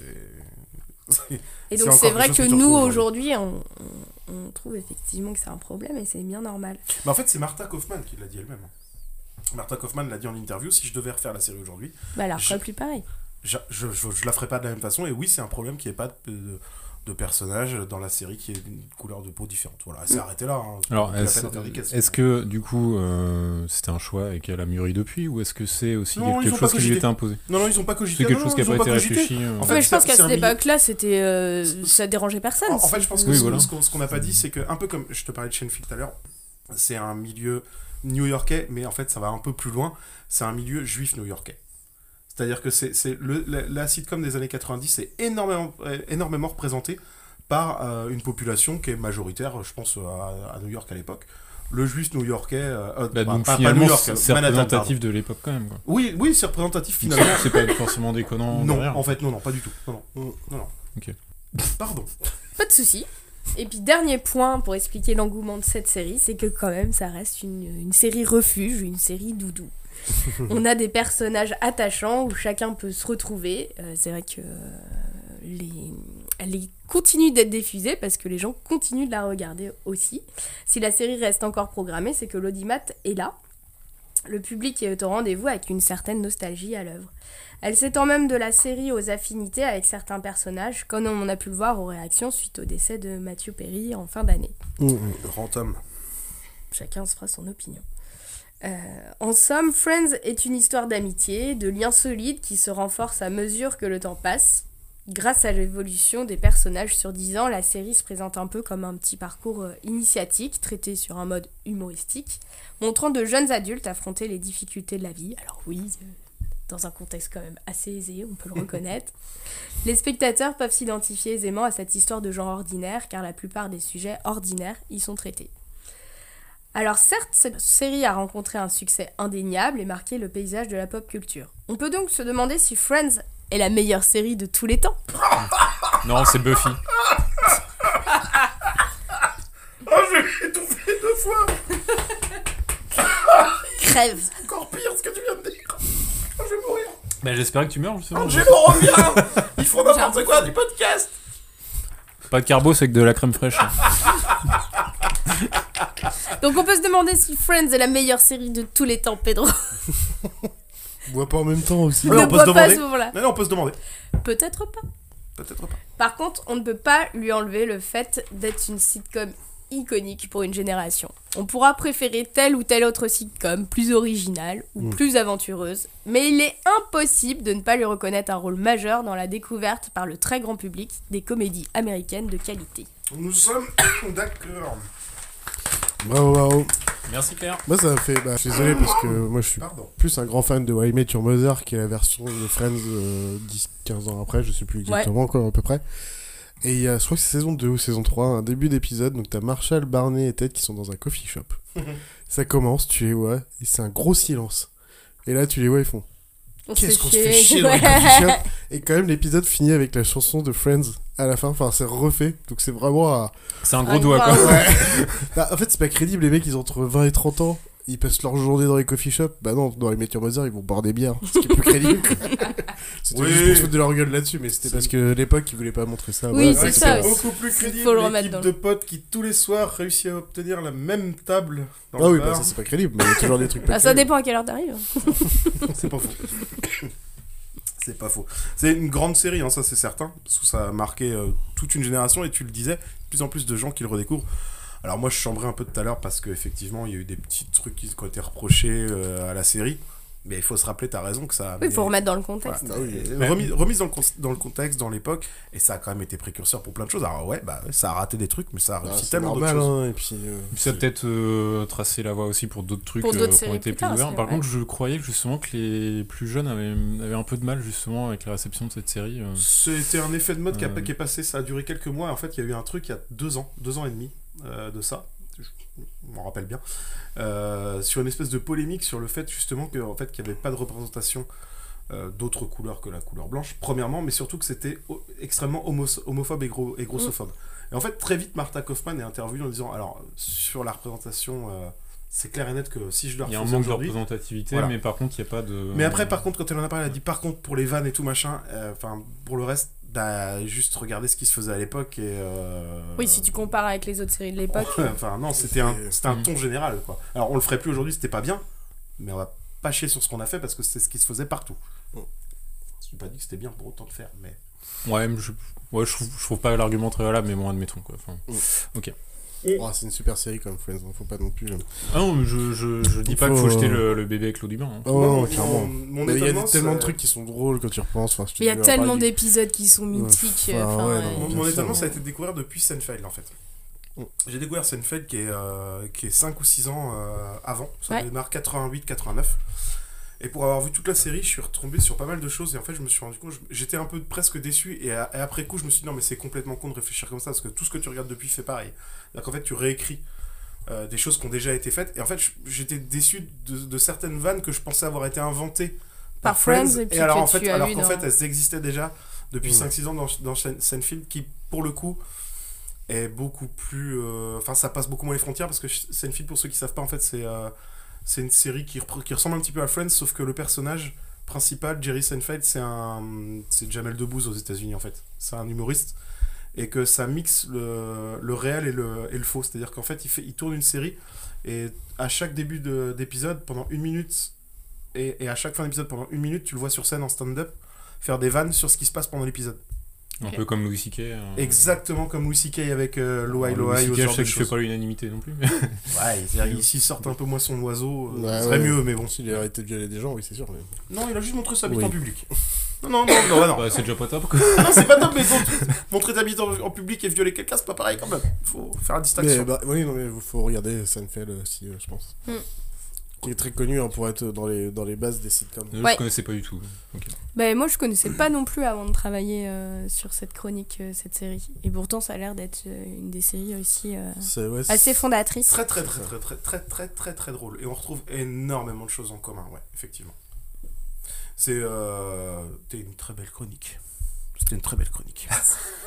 C'était une très, très, très Et euh, je tiens à dire que t'es meilleur que, t'es meilleur que Pépé. hein. Ça, on Voilà, n'en je- doutait pas, mais. Eh, c'est quoi ton épisode préféré Tu veux que je te dise Ouais. Bah, Celui sur le féminisme, bien sûr. Celui que j'ai fait, moi. Euh, tu- euh, c- Ah, il ah, s'y ah, passe mais tu quoi parles à Non, mais il s'y quoi, passe quoi, je me rappelle plus exactement. Sur Ah, cet épisode Ouais. Ah non, mais tu parles Ah, de tu quoi parlais de quoi? Tu parlais de pop Non, je tu parle pas parlais- du pop quiz, je te Ouais. parle Friends, Ouais, patate Mais non, mais. Ça me paraissait évident. C'est dur de choisir l'épisode préféré. Je pense que. Oh, je sais pas. Moi, je trouve que juste quand parce que Ross, le personnage est un peu chiant. C'est souvent, malheureusement, dans les sitcoms, les personnages centraux, c'est pas ceux que tu vas préférer. Léonard dans Big Bang Theory, Ted dans We Met Your Mother. Et je trouve que quand c'est lui qui devient drôle, Attends, Ouais, Quand il est avec son pantalon de cuir, quelqu'un l'épisode. ça c'est un ouais, épisode qui est très très drôle. Ouais, le, le jour où il apprend que bah, Monica et, euh, et Chandler, Chandler- que tout le monde le savait, mais qui fait des hauts débats entre quoi vous le saviez? Oh, c'était pour moi, vous étiez trop gentil, vous l'avez pas dit. Enfin, il fait des hauts et des bas, il est magnifique, mais euh, c'est des petits moments quoi. Pas... Mais un des meilleurs, c'est l'épisode de Thanksgiving avec Brad Pitt, justement, où Ah, euh, oui. Rachel euh, est en charge de faire le dessert. Et donc, euh, elle ne cuisine pas du Oh, tout. putain. Du coup. Monica, euh, sa coloc, est une euh, super cuisinière. Et euh, elle lui dit euh, Mais du coup, t'as fait quoi comme dessert de secours? Ah non, non, c'est toi qui fais le dessert, etc. Et sur les garçons, ils ont qu'une hâte, c'est de se barrer à une soirée où il y aura plein de meufs. Et, et donc, du coup, ils sont là, vite, on mange le, le dessert. Enfin, bon, tout le monde s'engueule à, cette, à ce dîner. Et là, arrive le dessert. Et le dessert est dégueulasse. Brad Pitt est là aussi. Brad Pitt s'engueule avec Rachel. Et, euh, et donc, du coup, ils mangent le, le gâteau. Et euh, tout le monde essaye de trouver une technique pour ne pas le manger parce que pour pas que Rachel le goûte parce qu'il est dégueulasse. Elle s'est trompée, elle a fait un diplomate et derrière elle a fait un truc à la viande hachée avec des petits pois. Tout ça dans la même recette. et donc le truc est dégueulasse, tout le monde a envie de gerber et t'as Joey qui est là. Moi je le trouve super bon, il a la crème Ouais, est bah ça, c'était remonté sur les bons et font du les ski en petits même temps, pois hein. Non mais c'est pas le truc qu'elle fait dans, dans l'espèce de, Si. de, de saladier géant, le verre géant là, Ouais. avec, par couche, avec Par des couche. chips, des marshmallows, de la Oh, mayonnaise. Mother, ça. Non, c'est de la viande, des petits pois, Viande, de la crème. pois, il y a pas de il y a des bonbons, il y a des chips. Non. Je te dis, là, t'es dans I Met Your Ah Mother. putain, alors bah tu vois comme quoi toutes les, les Bah sitcoms elles se repompent les Bah, trucs quand même. Et ça, je Ah, pense que c'est un des meilleurs déception. épisodes. Ouais. Parce que tu ris quand même pendant tout l'épisode. Bah je crois que mon préféré c'est celui où, il- où Chandler est dans une boîte Hein? Pour réfléchir. Ah oui. Parce Ah qu'il a oui. pécho la meuf de, de Joey. Oui. Je, trouve c'était- je trouve cet épisode extraordinaire. Du coup, il s'enferme dans une boîte en mode euh, faut que je réfléchisse. En mode question d'isolation Ouais, il se met en, Mm. en mode je me mets dans ma boîte d'isolation et j'ai pas le droit de parler jusqu'à ce que mon copain. C'est quoi C'est une boîte en carton ou c'est un truc vraiment. euh, que sans bois, standard. Oui, ouais. ok. Une grosse malle, quoi. Une Une énorme grosse malle. Ouais. Ouais. Non, c'est vrai qu'elle a inventé plein de trucs cette série, elle était vraiment cool. Mais euh, oui, il y a tellement d'épisodes cool. Bah, ouais. 10 saisons, c'est ça? 10 saisons. 10 saisons. 10 saisons de Et 22 à 24 épisodes à chaque fois. donc, Ouais, euh, à peu près, ouais. 20 est-ce minutes sait si. Gunther a fini par tremper son biscuit? Hein? Parce que Gunther a trempé son biscuit? Bah, regarde jusqu'à la fin. Putain, merde, je me souviens plus. Je sais plus. Attends, Gunther? Gunther, c'est le serveur dans le coffee shop où Gunther, c'est le. ouais, Qui est amoureux ouais. de Rachel dès le Qui, début. qui, je pense, est un psychopathe. Enfin, dans une autre Ouais. série, clairement, il tue des gens, hein, c'est sûr et certain. Enfin, c'est une évidence. Avec des cheveux T'es dans la vraie vie, qu'est-ce euh, qu'on sait Et puis vrai. plus ça va, plus il a un petit rôle. euh, Au début, il a pas de rôle Présent, récurrent, ouais. et puis plus ça va, plus il a une petite place. Merci beaucoup, Claire, en tout cas. Merci, merci. Merci Claire, ça m'a donné. euh, Non, ça m'a pas donné envie de regarder Friends. Ah, Désolée. Si t'as pas envie de rire, ne la regarde pas. Si ta vie est triste. Et, et je, préfère voir des gens qui mangent des autres gens, c'est bon. et je disais tout à l'heure, euh, Chacun sans, son kiff. hein. Je ne te king que j'aime pas. sans humour. quand même que pas la- mordu tout à l'heure en plus. quoi. Moi, je, je regrettais beaucoup la disparition de Matthew Perry et que oui, que je le disais, c'était pas, une- c'était pas de l'humour, c'était un, vrai bel être humain, euh, Matthew Perry, qui était perdu, je Oui, pense. perdu, c'est sûr. Même à l'époque de Friends, il était déjà en dépression. donc. Bah, Ouais. il a quand même expliqué euh, dans une interview il y a quelques années qu'il y a toute une série dont il ne se souvient pas. Mm. Tellement il était beurré quand il était euh, derrière. euh, voilà. Mais c'est un type qui a fait énormément pour les autres parce qu'il avait d'énormes addictions. il a jamais caché. Et il a mis énormément de son temps et de son argent Ouais, dans euh, beaucoup de centres. à l'aide des, des- des gens qui avaient des problèmes d'addiction aux États-Unis. Et donc, ouais, on, perd un- on, on a perdu un mec bien euh, le mois dernier, c'est dommage. Voilà. Si, il y a qu'un mois. Deux Ouais, mois- deux- deux deux mois, Ouais, peut-être. c'était en décembre. Ah, tu sais, la magie de l'enregistrement et du montage. Ouais. Merci beaucoup, Claire. Je crois que ça va être mon tour. C'est à toi Pierre Castor. Putain de merde, je vais être obligé de le faire en direct cette fois. Je ne vais pas enregistrer. Vous êtes prêts? Non. Vous avez raison. Pas du tout. Pas du tout, ça tombe bien. C'est parti, mon kiki. Même deux histoires.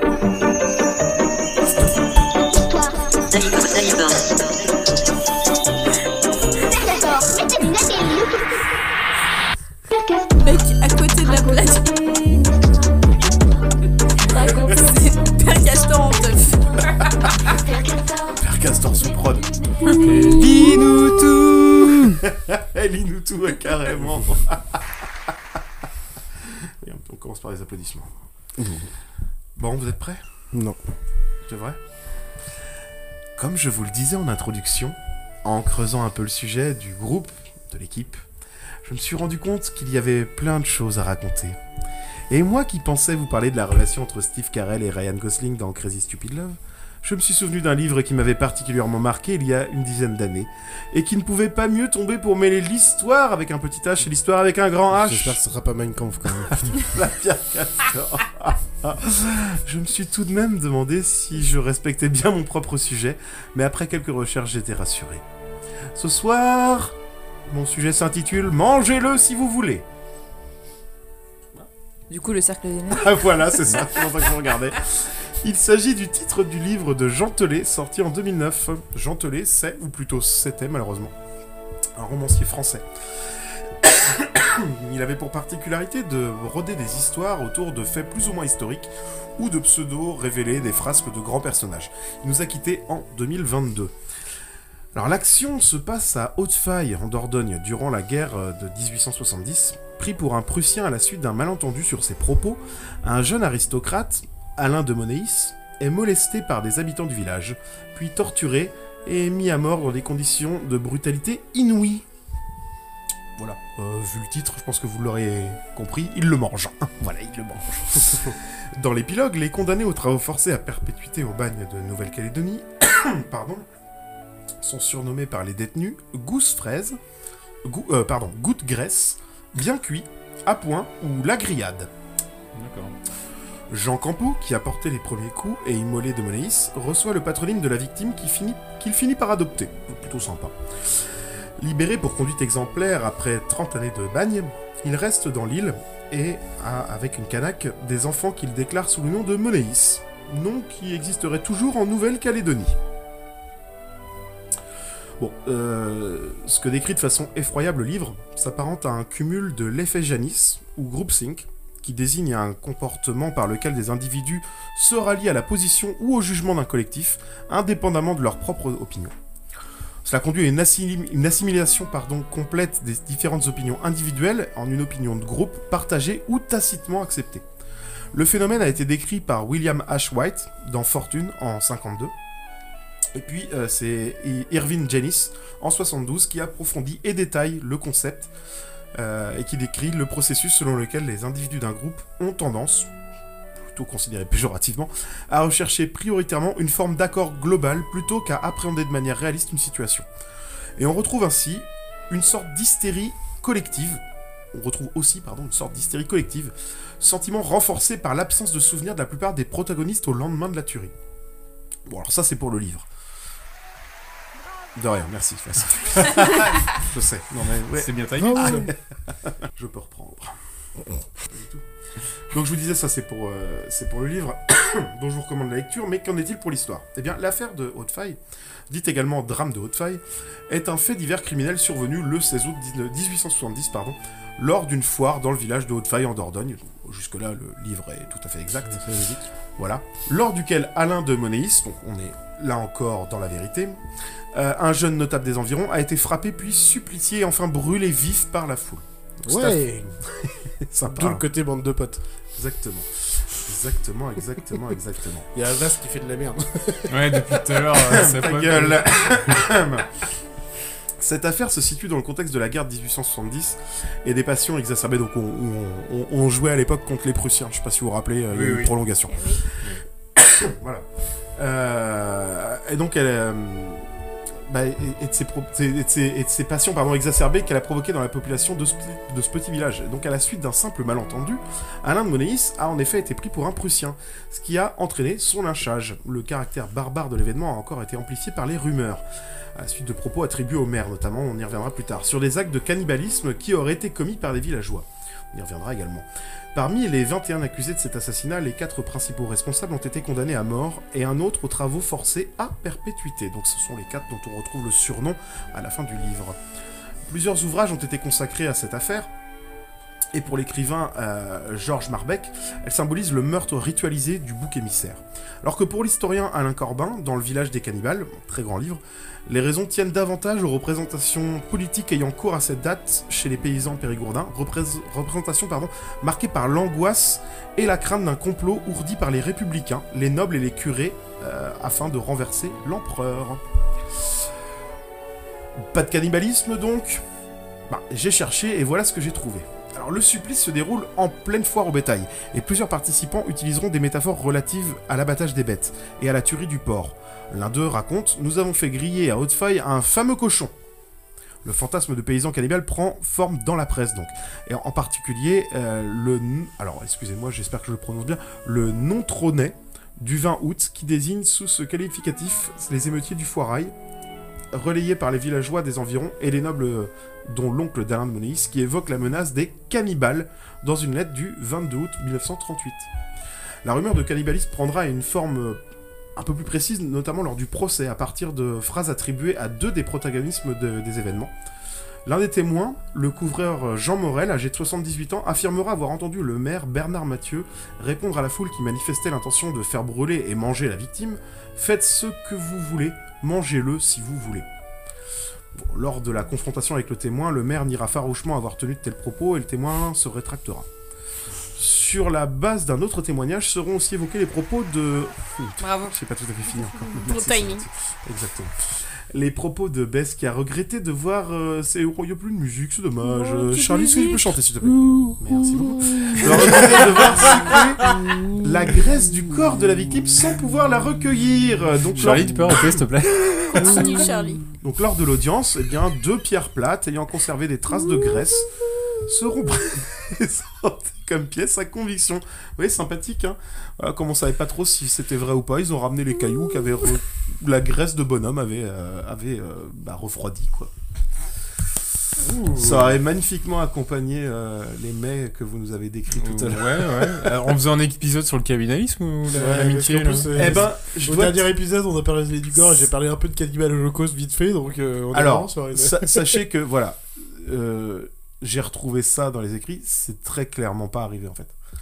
Et. Jean Telet a vraiment brodé autour, comme il sait le faire euh, parfois. On a de forts doutes, on n'aura probablement jamais la conviction à 100% que ça n'a pas eu lieu, mais il y a de quand même très fortes chances pour que ça soit plus des on-dit et que euh, ça soit euh, le verbatim de l'époque qui ait fait penser à de la consommation Mais- de viande humaine. Qu'est-ce qui fait que le... Parce que du coup, bah, il y avait un appareil médiatique qui s'emballait apparemment. Exactement. Pourquoi? Oh, bon, c'était quand même pas très commun, quand même, eu lynchage. Si tu veux, le, toute, la, toute la partie lynchage existe de véritablement. Il y a eu une espèce d'hystérie collective. Et dans le livre, euh, Jean Telet le fait remarquer, enfin, le, le- le dit bien, en fait, la plupart, le lendemain, quand ils ont euh, la conversation, euh, commence à percuter qu'il s'agit du fils de Monéis, qui est quand même un type connu dans la, dans la région. Et ils se disent, mais merde, mais qu'est-ce qu'on a fait? Mais c'est pas nous. Enfin, c'est pas nous, quoi. C'est pas. Il y a, y a vraiment une, une dissociation totale. En fait, il y a y a y a ils- on pourrait penser qu'ils ont un grain, mais non, pas du tout. Ils sont 21. T'as pas, t'es pas 21 à avoir un grain au même moment. C'est vraiment l'espèce d'effet de foule. Mais ils sont pas allés jusqu'à le manger. Par contre, ils l'ont véritablement lynché. Ils l'ont véritablement brûlé. Ils l'ont vraiment frappé enfin, jusqu'au sang. Et euh, c'était un type qui n'avait fait que euh, parler de la Prusse. Est un type à 2 mètres. Mais il parlait de la Prusse en bien, du coup Parce Non, qu'on non, on- on même- on on de se prendre une déculottée par la Prusse. Non, mais même pas, en fait, on sait pas. il- C'est une phrase à la con dans laquelle il y a le mot prusse et le gars de mettre à côté dit Qu'est-ce que t'as dit, toi? T'aimes bien les prusses? Et le gars à côté dit Ah. Attends, le gars à côté a dit que le gars de. Du, le, le- Oh Eh, il, est, il est pour les Prusses Eh, il est pour les Prusses Non, mais Je te jure, c'est les Prusses. Les Prussiens. Ouais, les Prusses Les Prusses Les Prusses C'est pour ça qu'ils l'ont lynché, parce qu'il a pas dit prussien. Ouais. C'est ça Elle parle bien de. Eh, hein. parle bien la Prusse, Ouais. toi. C'est- C'est des, c'est des Russes, mais avec un P. Exactement. Des Prusses. Bref, le, Des le- pro-Russes. Le, le Prussien n'était pas plus prussien que ta sœur, ta mère, ta tante ou la mienne. Voilà. Qu'est-ce que t'en sais? J'en sais Tu connais rien. la famille, J'en sais rien, j'en On sais où rien. Vous faisiez quoi pendant la guerre? Bon, brûlez-le, les Bon, allez. Euh, C'était un épisode un peu particulier de Pierre Castor parce que j'ai pas pris ma voix de Pierre Castor parce que j'avais peur de Ouais, je m'attendais à voir sa voix de déçue, c'est la et première fois que je viens, Pedro. Je sais, euh, je comprends. Ça a l'air dur pour les deux en face là, ça a l'air très dur. Ça va être autour de Charlie. Qu'est-ce qu'ils ont? Je sais Juste pas. regarder, on a fait. ok. Bizarre. ça. Charlie?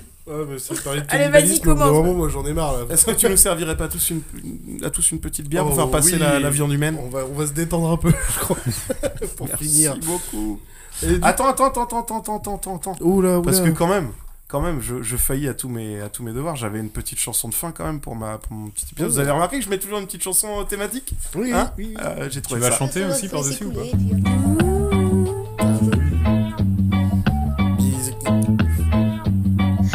Un après-midi d'automne, on avait trouvé un moyen de locomotion.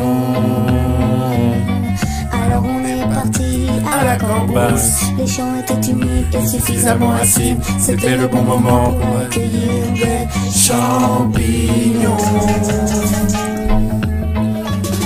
Mangez-moi, mangez-moi, mangez-moi. Mangez-moi, mangez-moi, mangez-moi. C'est le chant du psycho qui s'écrit. Joue avec les âmes et ouvre les volets De la perception. Voilà, stop. Très bon choix. Merci. Charlie, Merci, merci. à ton tour. Oui, alors du coup, il n'y avait pas vraiment beaucoup de musique dans mon film et autres, donc je vous ai juste mis le trailer en VO pendant Est-ce que tu 40 peux secondes. faire la musique, Voilà, je vous mets le jungle. There is a sport where teams from around the world like we got the Brits in round one. gather to compete. We're gonna put the skitters in your Alan Rickers, you plonker! Do you know what he's saying? Beer Fest. Let the games begin. We've been training for a super secret international beer drinking competition, and we're taking on the Germans for national pride. Yeah, why don't you go back home to your street malls and drink your Zimas and Smirnoff Ices? Oh yeah! Oh yeah! A competition If we're gonna drink like the Germans, we're gonna need a little help. where revenge They want a war? We'll give a war they won't believe. is best served ice cold.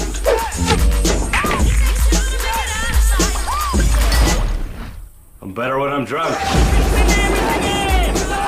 From the geniuses. Ah bah j'espère que vous avez tout bien compris. à bloc. À bloc. euh, du coup, je vais vous parler du film Beerfest. Petit synopsis, bien sûr. Bon, le Jay. À la suite de la mort, bah, si vous êtes...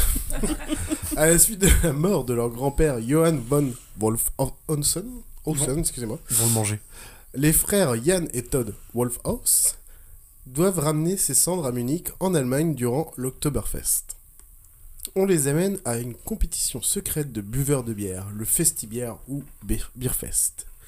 Ils y découvrent qu'ils seraient les descendants illégitimes de la famille Wolfhausen, progéniture de leur possible pute d'arrière-grand-mère. Ils se font humilier publiquement.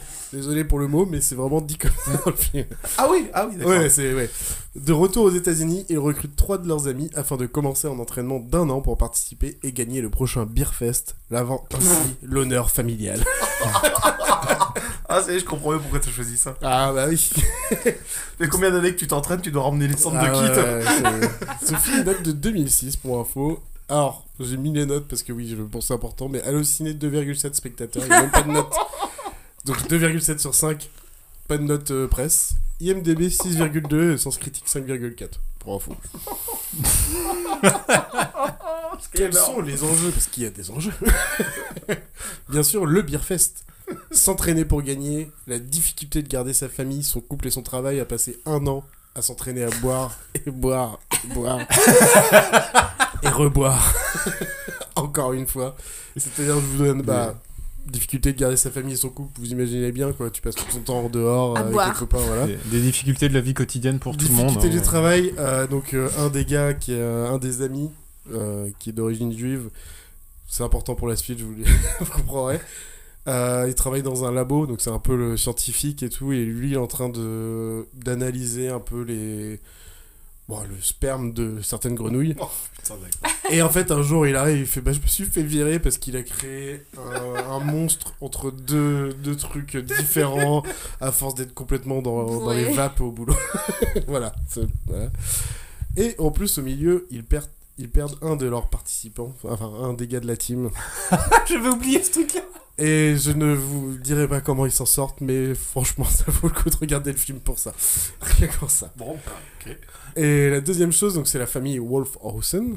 Donc la famille Wolfhausen n'est plus première dans le Guinness des meilleures bières du monde. Enfin, je dis Guinness, mais voilà, dans la liste. Ils sont plus que troisième ou quatrième.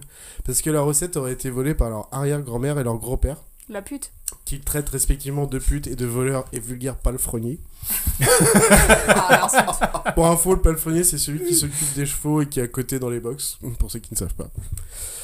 Et en fait, déjà derrière, c'est est-ce que le grand-père était vraiment un voleur? Est-ce que l'arrière-grand-mère est vraiment une pute? Et où est cette recette perdue? Quelle intrigue. Que de grands enjeux. Donc, pendant ce Beerfest, euh, donc euh, plein de pays se, se battent pour savoir qui est le meilleur à la fin. Il y a plein de petits jeux d'alcool, je vous en- j'en ai listé quelques-uns. Il y a le Monkey, alors je sais plus comment ils le disent exactement, mais en fait c'est que tu bois un grand seau de bière euh, avec... euh, Oh C'est totalement valide. Là, là, tu as, là, tu as compris le- l'esprit de ce podcast. Et du coup, le monkey, c'est juste que t'as la tête euh, vers le bas et t'essaies de boire un grand seau de bière le plus rapidement possible sans en mettre à côté. Il y a la chute, je vais appeler ça comme ça parce que je sais plus le nom, mais en fait, c'est faire boire son pote allongé par terre en lui envoyant un filet de bière à 2 ou 3 mètres au-dessus. Oh. Il doit boire. le coin, jeter un maximum de pièces dans un verre en un temps fini, en faisant rebondir sur la table. Le C'est beer un pong. repas de Noël en fait. Mais pas le beer pong qu'on peut voir à l'américaine, c'est avec des raquettes des vieilles raquettes en bois là, dégueulasses et t'as des peintres qui sont juste dans les coins de la table qui est vraiment un truc de ping-pong. Et soit tu gagnes des points juste en jouant et tu réussis ton, ton ping-pong, ou soit tu mets dedans et tu fais cul sec. Voilà, tout simplement. Et bien sûr, la spéciale, en cas d'égalité au bout de certains jeux entre chaque équipe. La botte. Le cul sec, avec les 5 joueurs qui passent, les 4 premiers prennent un grand pichet. faut être le plus rapide. Et le dernier à la botte. Das Boot. Oh. Das Boot. Das Boot. la botte, c'est vraiment un verre en forme de botte, tout simplement. Mais en fait, on apprend qu'il y a un gros problème, c'est qu'à un moment, il y a une sorte de bulle d'air qui arrive et si t'as pas la technique, tu te prends tout dans la gueule à la fin. Donc c'est tout un enjeu aussi de savoir comment boire cette botte de bière. Alors, euh, derrière tout ça, humour et stéréotypes. Parce que des stéréotypes, il y en a beaucoup. L'accent allemand, on va recommencer, quoi. Non, en vrai, par contre, il y a vraiment des vannes toutes les 30 secondes, une minute, c'est vraiment.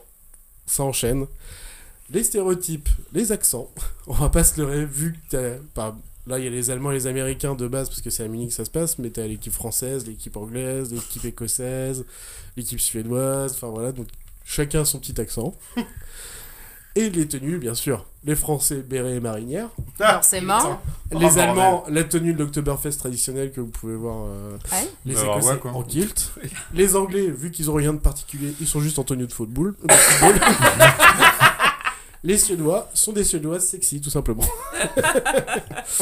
Mais en fait, en fait, tous ces stéréotypes, ça fait un peu le sel du film, enfin, ce qui est un peu drôle, parce qu'en fait, il y a un côté vraiment décalé, débile et absurde dans le film, qui fait que c'est pas si discriminant que ça. C'est essaie penser. la bière. Et qui, en fait, faut pas le prendre méchant, parce que même les Américains, enfin, tout le monde prend pour son grade, et c'est tellement débile que c'est pas vrai. En fait, on sait très bien que c'est n'importe quoi, c'est tout est poussé au, au max.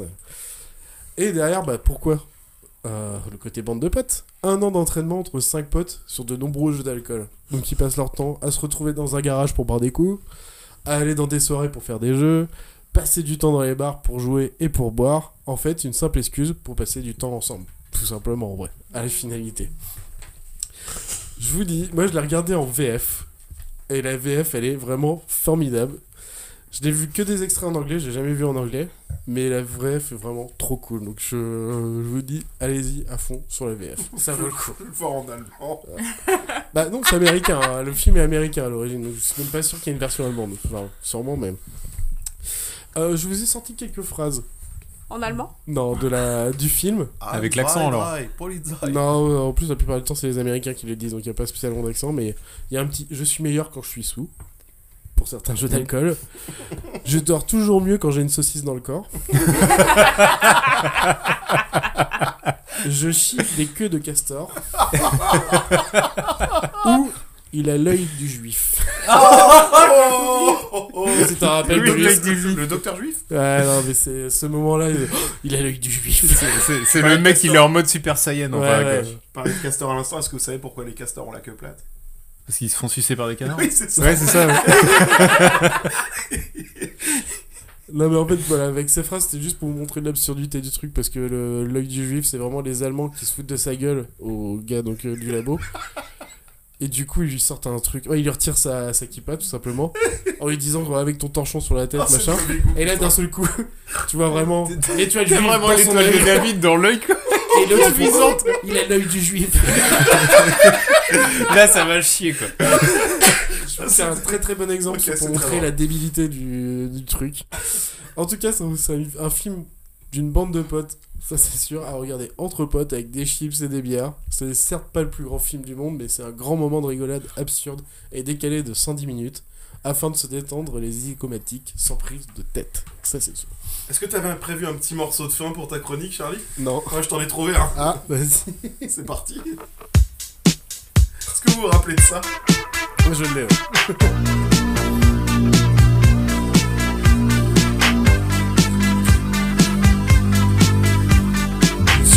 ça, Claire, t'as écouté ça toute ta jeunesse Check it out, Joe.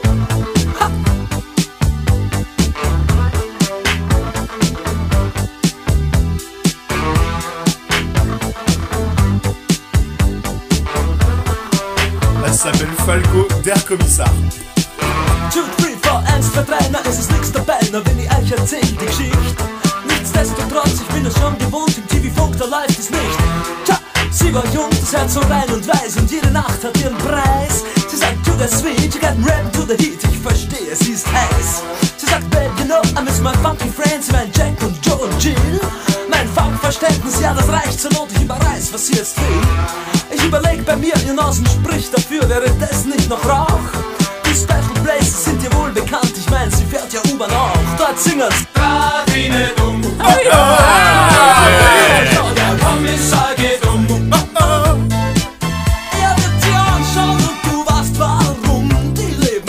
bref. Ça me faisait marrer.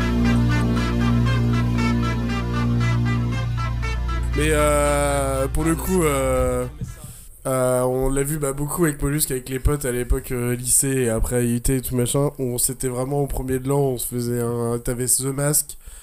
La classe américaine. La classe américaine et souvent on se faisait un petit beer fest. Franchement, c'est vraiment le côté où tu regardes des, des mecs se boire la gueule en train d'essayer de s'entraîner pour des trucs de merde. Et on, on joue au caps en même temps. Et tu joues au caps.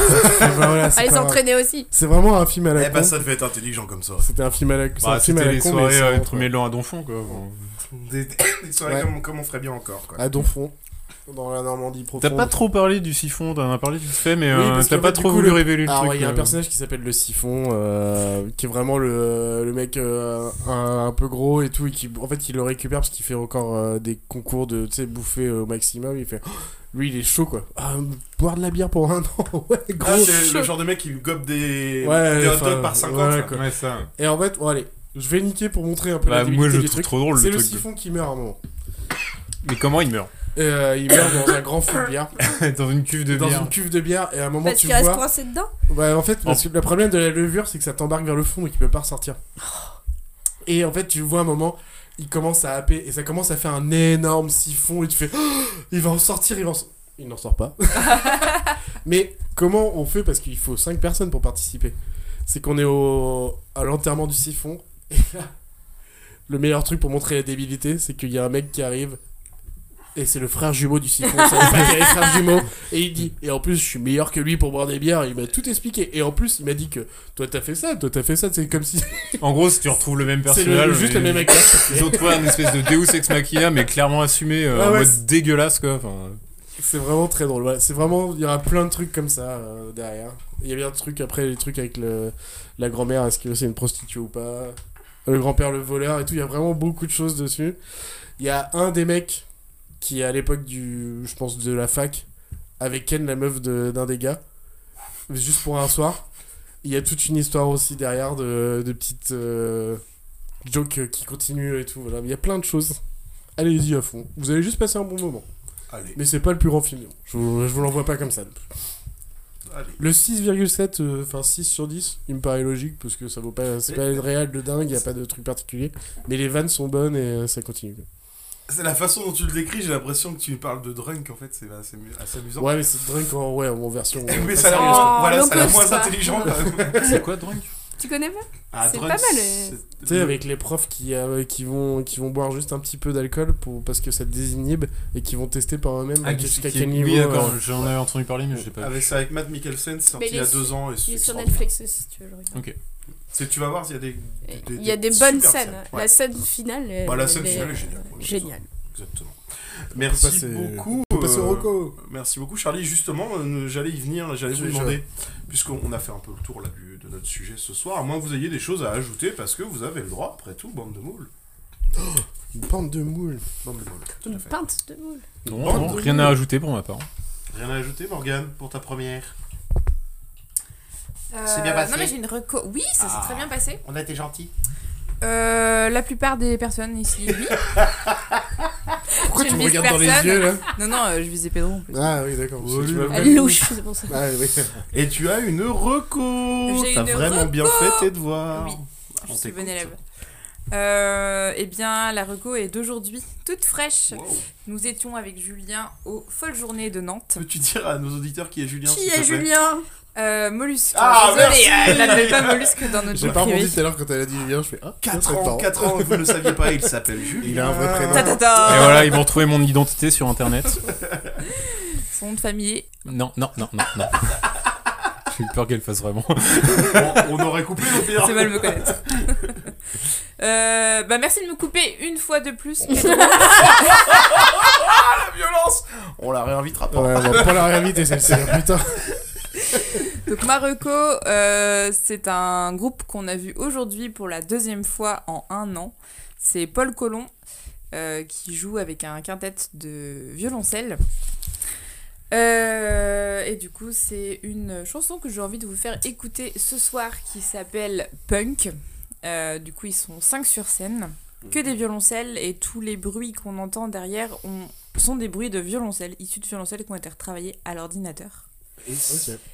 Et parti, je l'ai lancé, tu peux finir sur l'intro. Bah merci, à bientôt.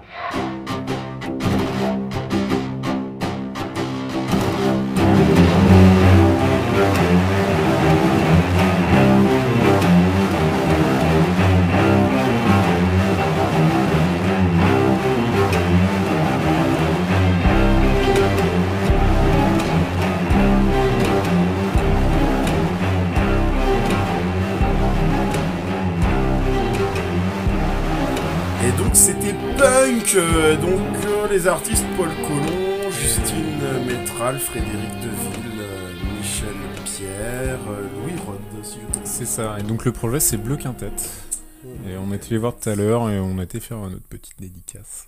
Ça, C'était tellement ça. ce que tu viens de faire. Si je ne m'abuse, Et surtout, sont n'hésitez pas à nous appeler au 3680 pour gagner 12 mois de loyer. Ils en Non, sont pas je- à leur- absolument pas ça. Ils en, ils en sont pas à leur coup d'essai, si je ne m'abuse. Bah, ils avaient- je vous avais déjà parlé euh, l'an dernier quand on sortait des concerts. Ça doit être ça que tu- que j'avais découvert. Et du Là. coup, en gros, ils- le projet est né pendant le premier confinement. Et ils ont, euh, enfin voilà, ils ont, ils ont commencé euh, ce projet-là comme ça. Et nous, on les a découverts que l'an dernier, et, euh, et c'était très bien. Et on y est retourné cette année exprès. Très bien, merci beaucoup. J'ai un petit mot pour euh, mon gentil Pedro. Oui. Euh, je te classe officiellement dans ma blacklist parce que tu as osé couper une musique avant la fin et je déteste les gens qui font ça. Donc fuck you. Fuck you. Alors, si c'était pas un podcast, l'aurais pas fait. Parce que aussi bon, euh, Voilà. Bah, Euh, Mais, mais je t'aime bien quand même, Pedro. Je vais prendre le site, moi j'ai quelques podcasts à vous, à vous recommander. Recommande-nous, Charlie. Le cœur sur la table. ta pépite, Le cœur sur la table. Ah ouais, raconte-moi ta pépite, bien sûr, mais ça j'allais pas le faire en plus. le cœur sur la table de Victoire Tuaillon. C'est plusieurs mini-documentaires mini documentaires autour de l'amour, donc amoureuse, amie, famille. À chaque fois, c'est 3-4 épisodes sur une histoire. Euh, par exemple, il y a Ovidie qui raconte euh, l'histoire du slip euh, qu'un mec avait laissé après avoir fait du sexe avec elle, qui essaie de comprendre pourquoi il a laissé ce slip, pourquoi, enfin, qu'est-ce qui fait qu'on en arrive là, à laisser un slip pour un truc d'un soir, enfin bref, voilà. C'est assez drôle pour ces celui-ci. Et il y en a plein d'autres. Il y a Laisse-moi finir d'Adrien Arnoux, où c'est un, donc c'est un humoriste, il est peut-être pas très connu, mais qui invite d'autres humoristes et qui discute de tout et de rien. C'était à l'époque du Covid, donc euh, vous inquiétez pas, une vingtaine d'épisodes. euh, et c'est vraiment très drôle et de les voir parler euh, de tout, de rien, de comment ça se passe sur la scène, mais comment ça se passe à côté, la vie, de comment ils gèrent, comment ils font leur truc, parce qu'ils ont pas tous la même façon. Il y, a, il y a des gens qui sont religieux dans les humoristes, d'autres pas du tout, d'autres beaucoup plus violents en termes de paroles. Enfin voilà, donc c'est assez intéressant. Euh, plutôt caustique. Ah, De Charlie. Herbert et Clément, je me suis tous fait là en 3 mois, 2-3 mois. Oh, c'est bon, hein. Mauvaise foi et discussion improbable. Je pense que c'est la meilleure, le meilleur résumé. Ouais, ouais, ouais. Et puis gens- et gens intelligents Et aussi. lecture de livres euh, improbables. Le Christophe Sibert. Ouais, ouais, euh, ouais. Pas Sibert, si, c'est ça, Si, euh, euh, le mec qui en fait qui a créé un livre donc complètement fictif, mais sur un mec qui est complètement malade, qui, qui baisse sa mère, qui baisse sa sœur, qui, qui mange des choses cheloues, enfin bref, mais euh, ouais voilà. Mais c'est très Pas tout drôle à fait dans le thème de ce soir aussi.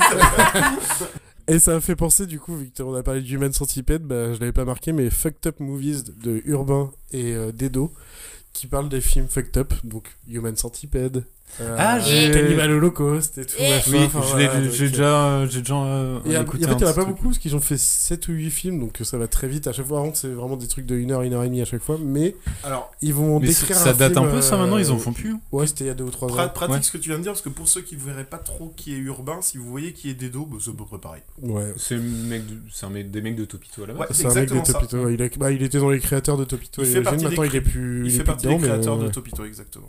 Mais voilà, franchement, les 4 là, vous pouvez y aller à fond. euh, c'est vraiment cool. C'est Sachant que Laisse-moi finir et euh, Le cœur sur la table et Effect Movie, c'est fini, donc vous aurez même pas d'autres. Plutôt caustique, ça ressort une fois par mois, plus ou moins. Quand ils ont le temps. Voilà. Claire? Eh bien, moi, hier, j'étais à la dédicace d'Axolot à la mystérieuse librairie. Mais non Avec Patrick Beau. Euh, donc, j'ai eu le plaisir de rencontrer. Et, euh, Il va bien, le Patrick? Il va bien, le Patrick. Il est vraiment très sympa. Et donc, Axolot, c'est une bande dessinée. Euh, c'est un petit peu un cabinet de curiosité euh, rassemblé dans une, euh, dans une bande dessinée où euh, il raconte euh, des faits étranges qui se seraient passés, euh, plutôt base réelle.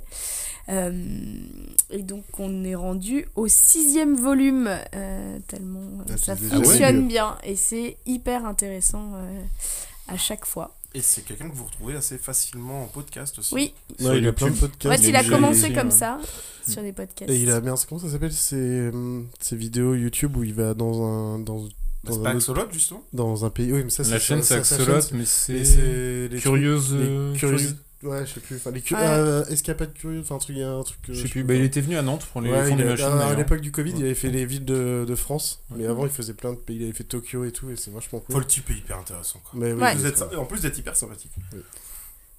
Et très posé. Et du coup, ouais, la BD, il faut vraiment que je me motive à. Ah bah, je lire. sais- je savais pas qu'il était rendu les c'était visé quoi, tome six Tome on est six. rendu au 6, oui. Ok.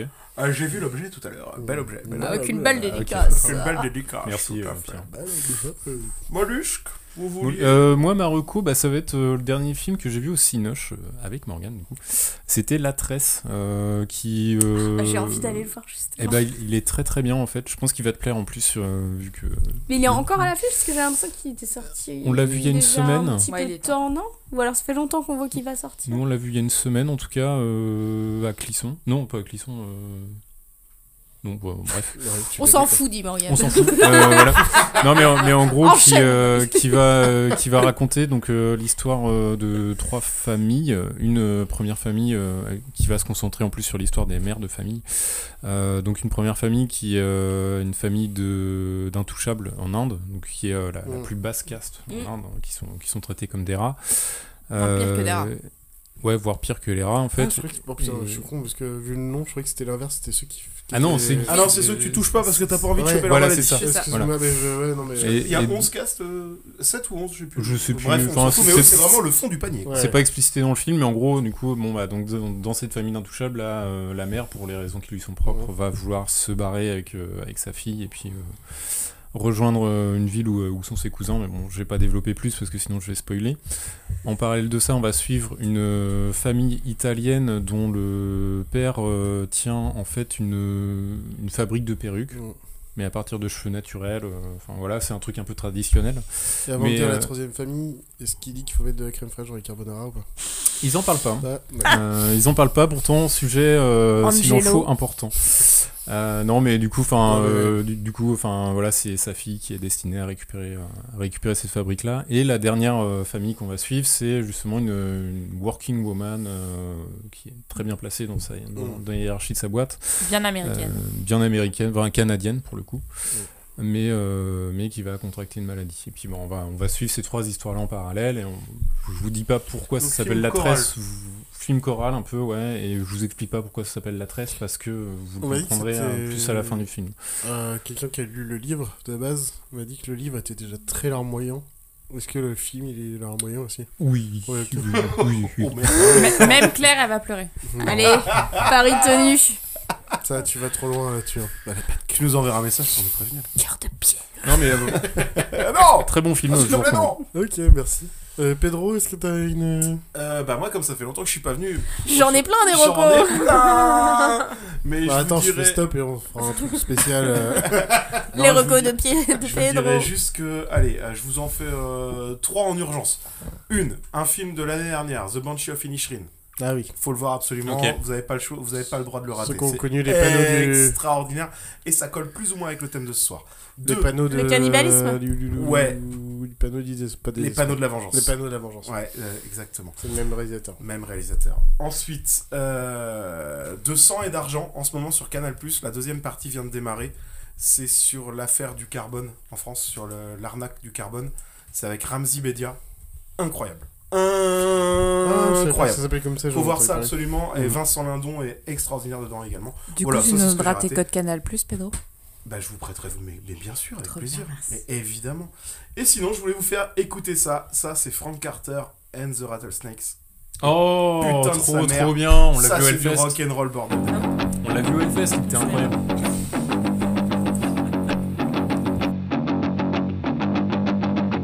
There's a devil inside of me. But he's holding on. And I don't know if he's staying or for how long.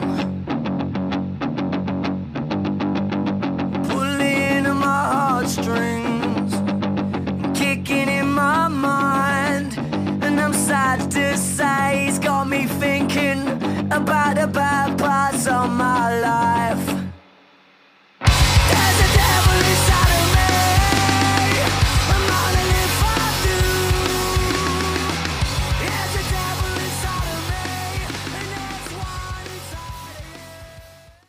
Et voilà, j'étais très content de vous retrouver pour ce nouvel épisode.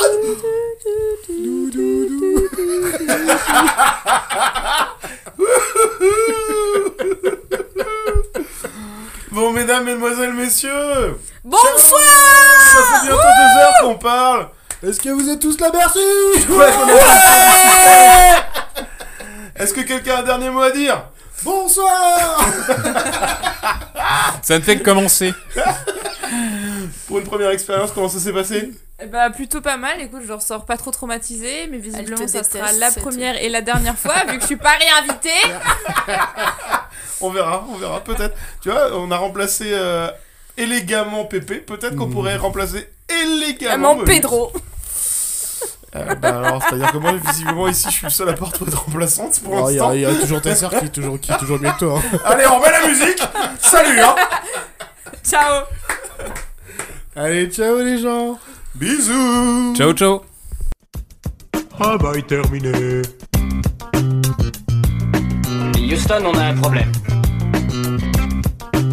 J'adore respirer l'odeur du napalm le matin. Pour savoir s'il va y avoir du vent, il faut mettre son doigt dans le cul du coq.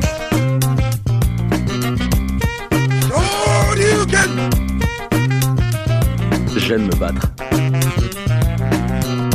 Joli coup, mon cher Michel Boucheta. J'ai vu un homme s'enfuir. Il était comment Il était dodo. On fait une descente au village et on arrête tous les types qui étaient de dos hier. Hasta la vista, baby.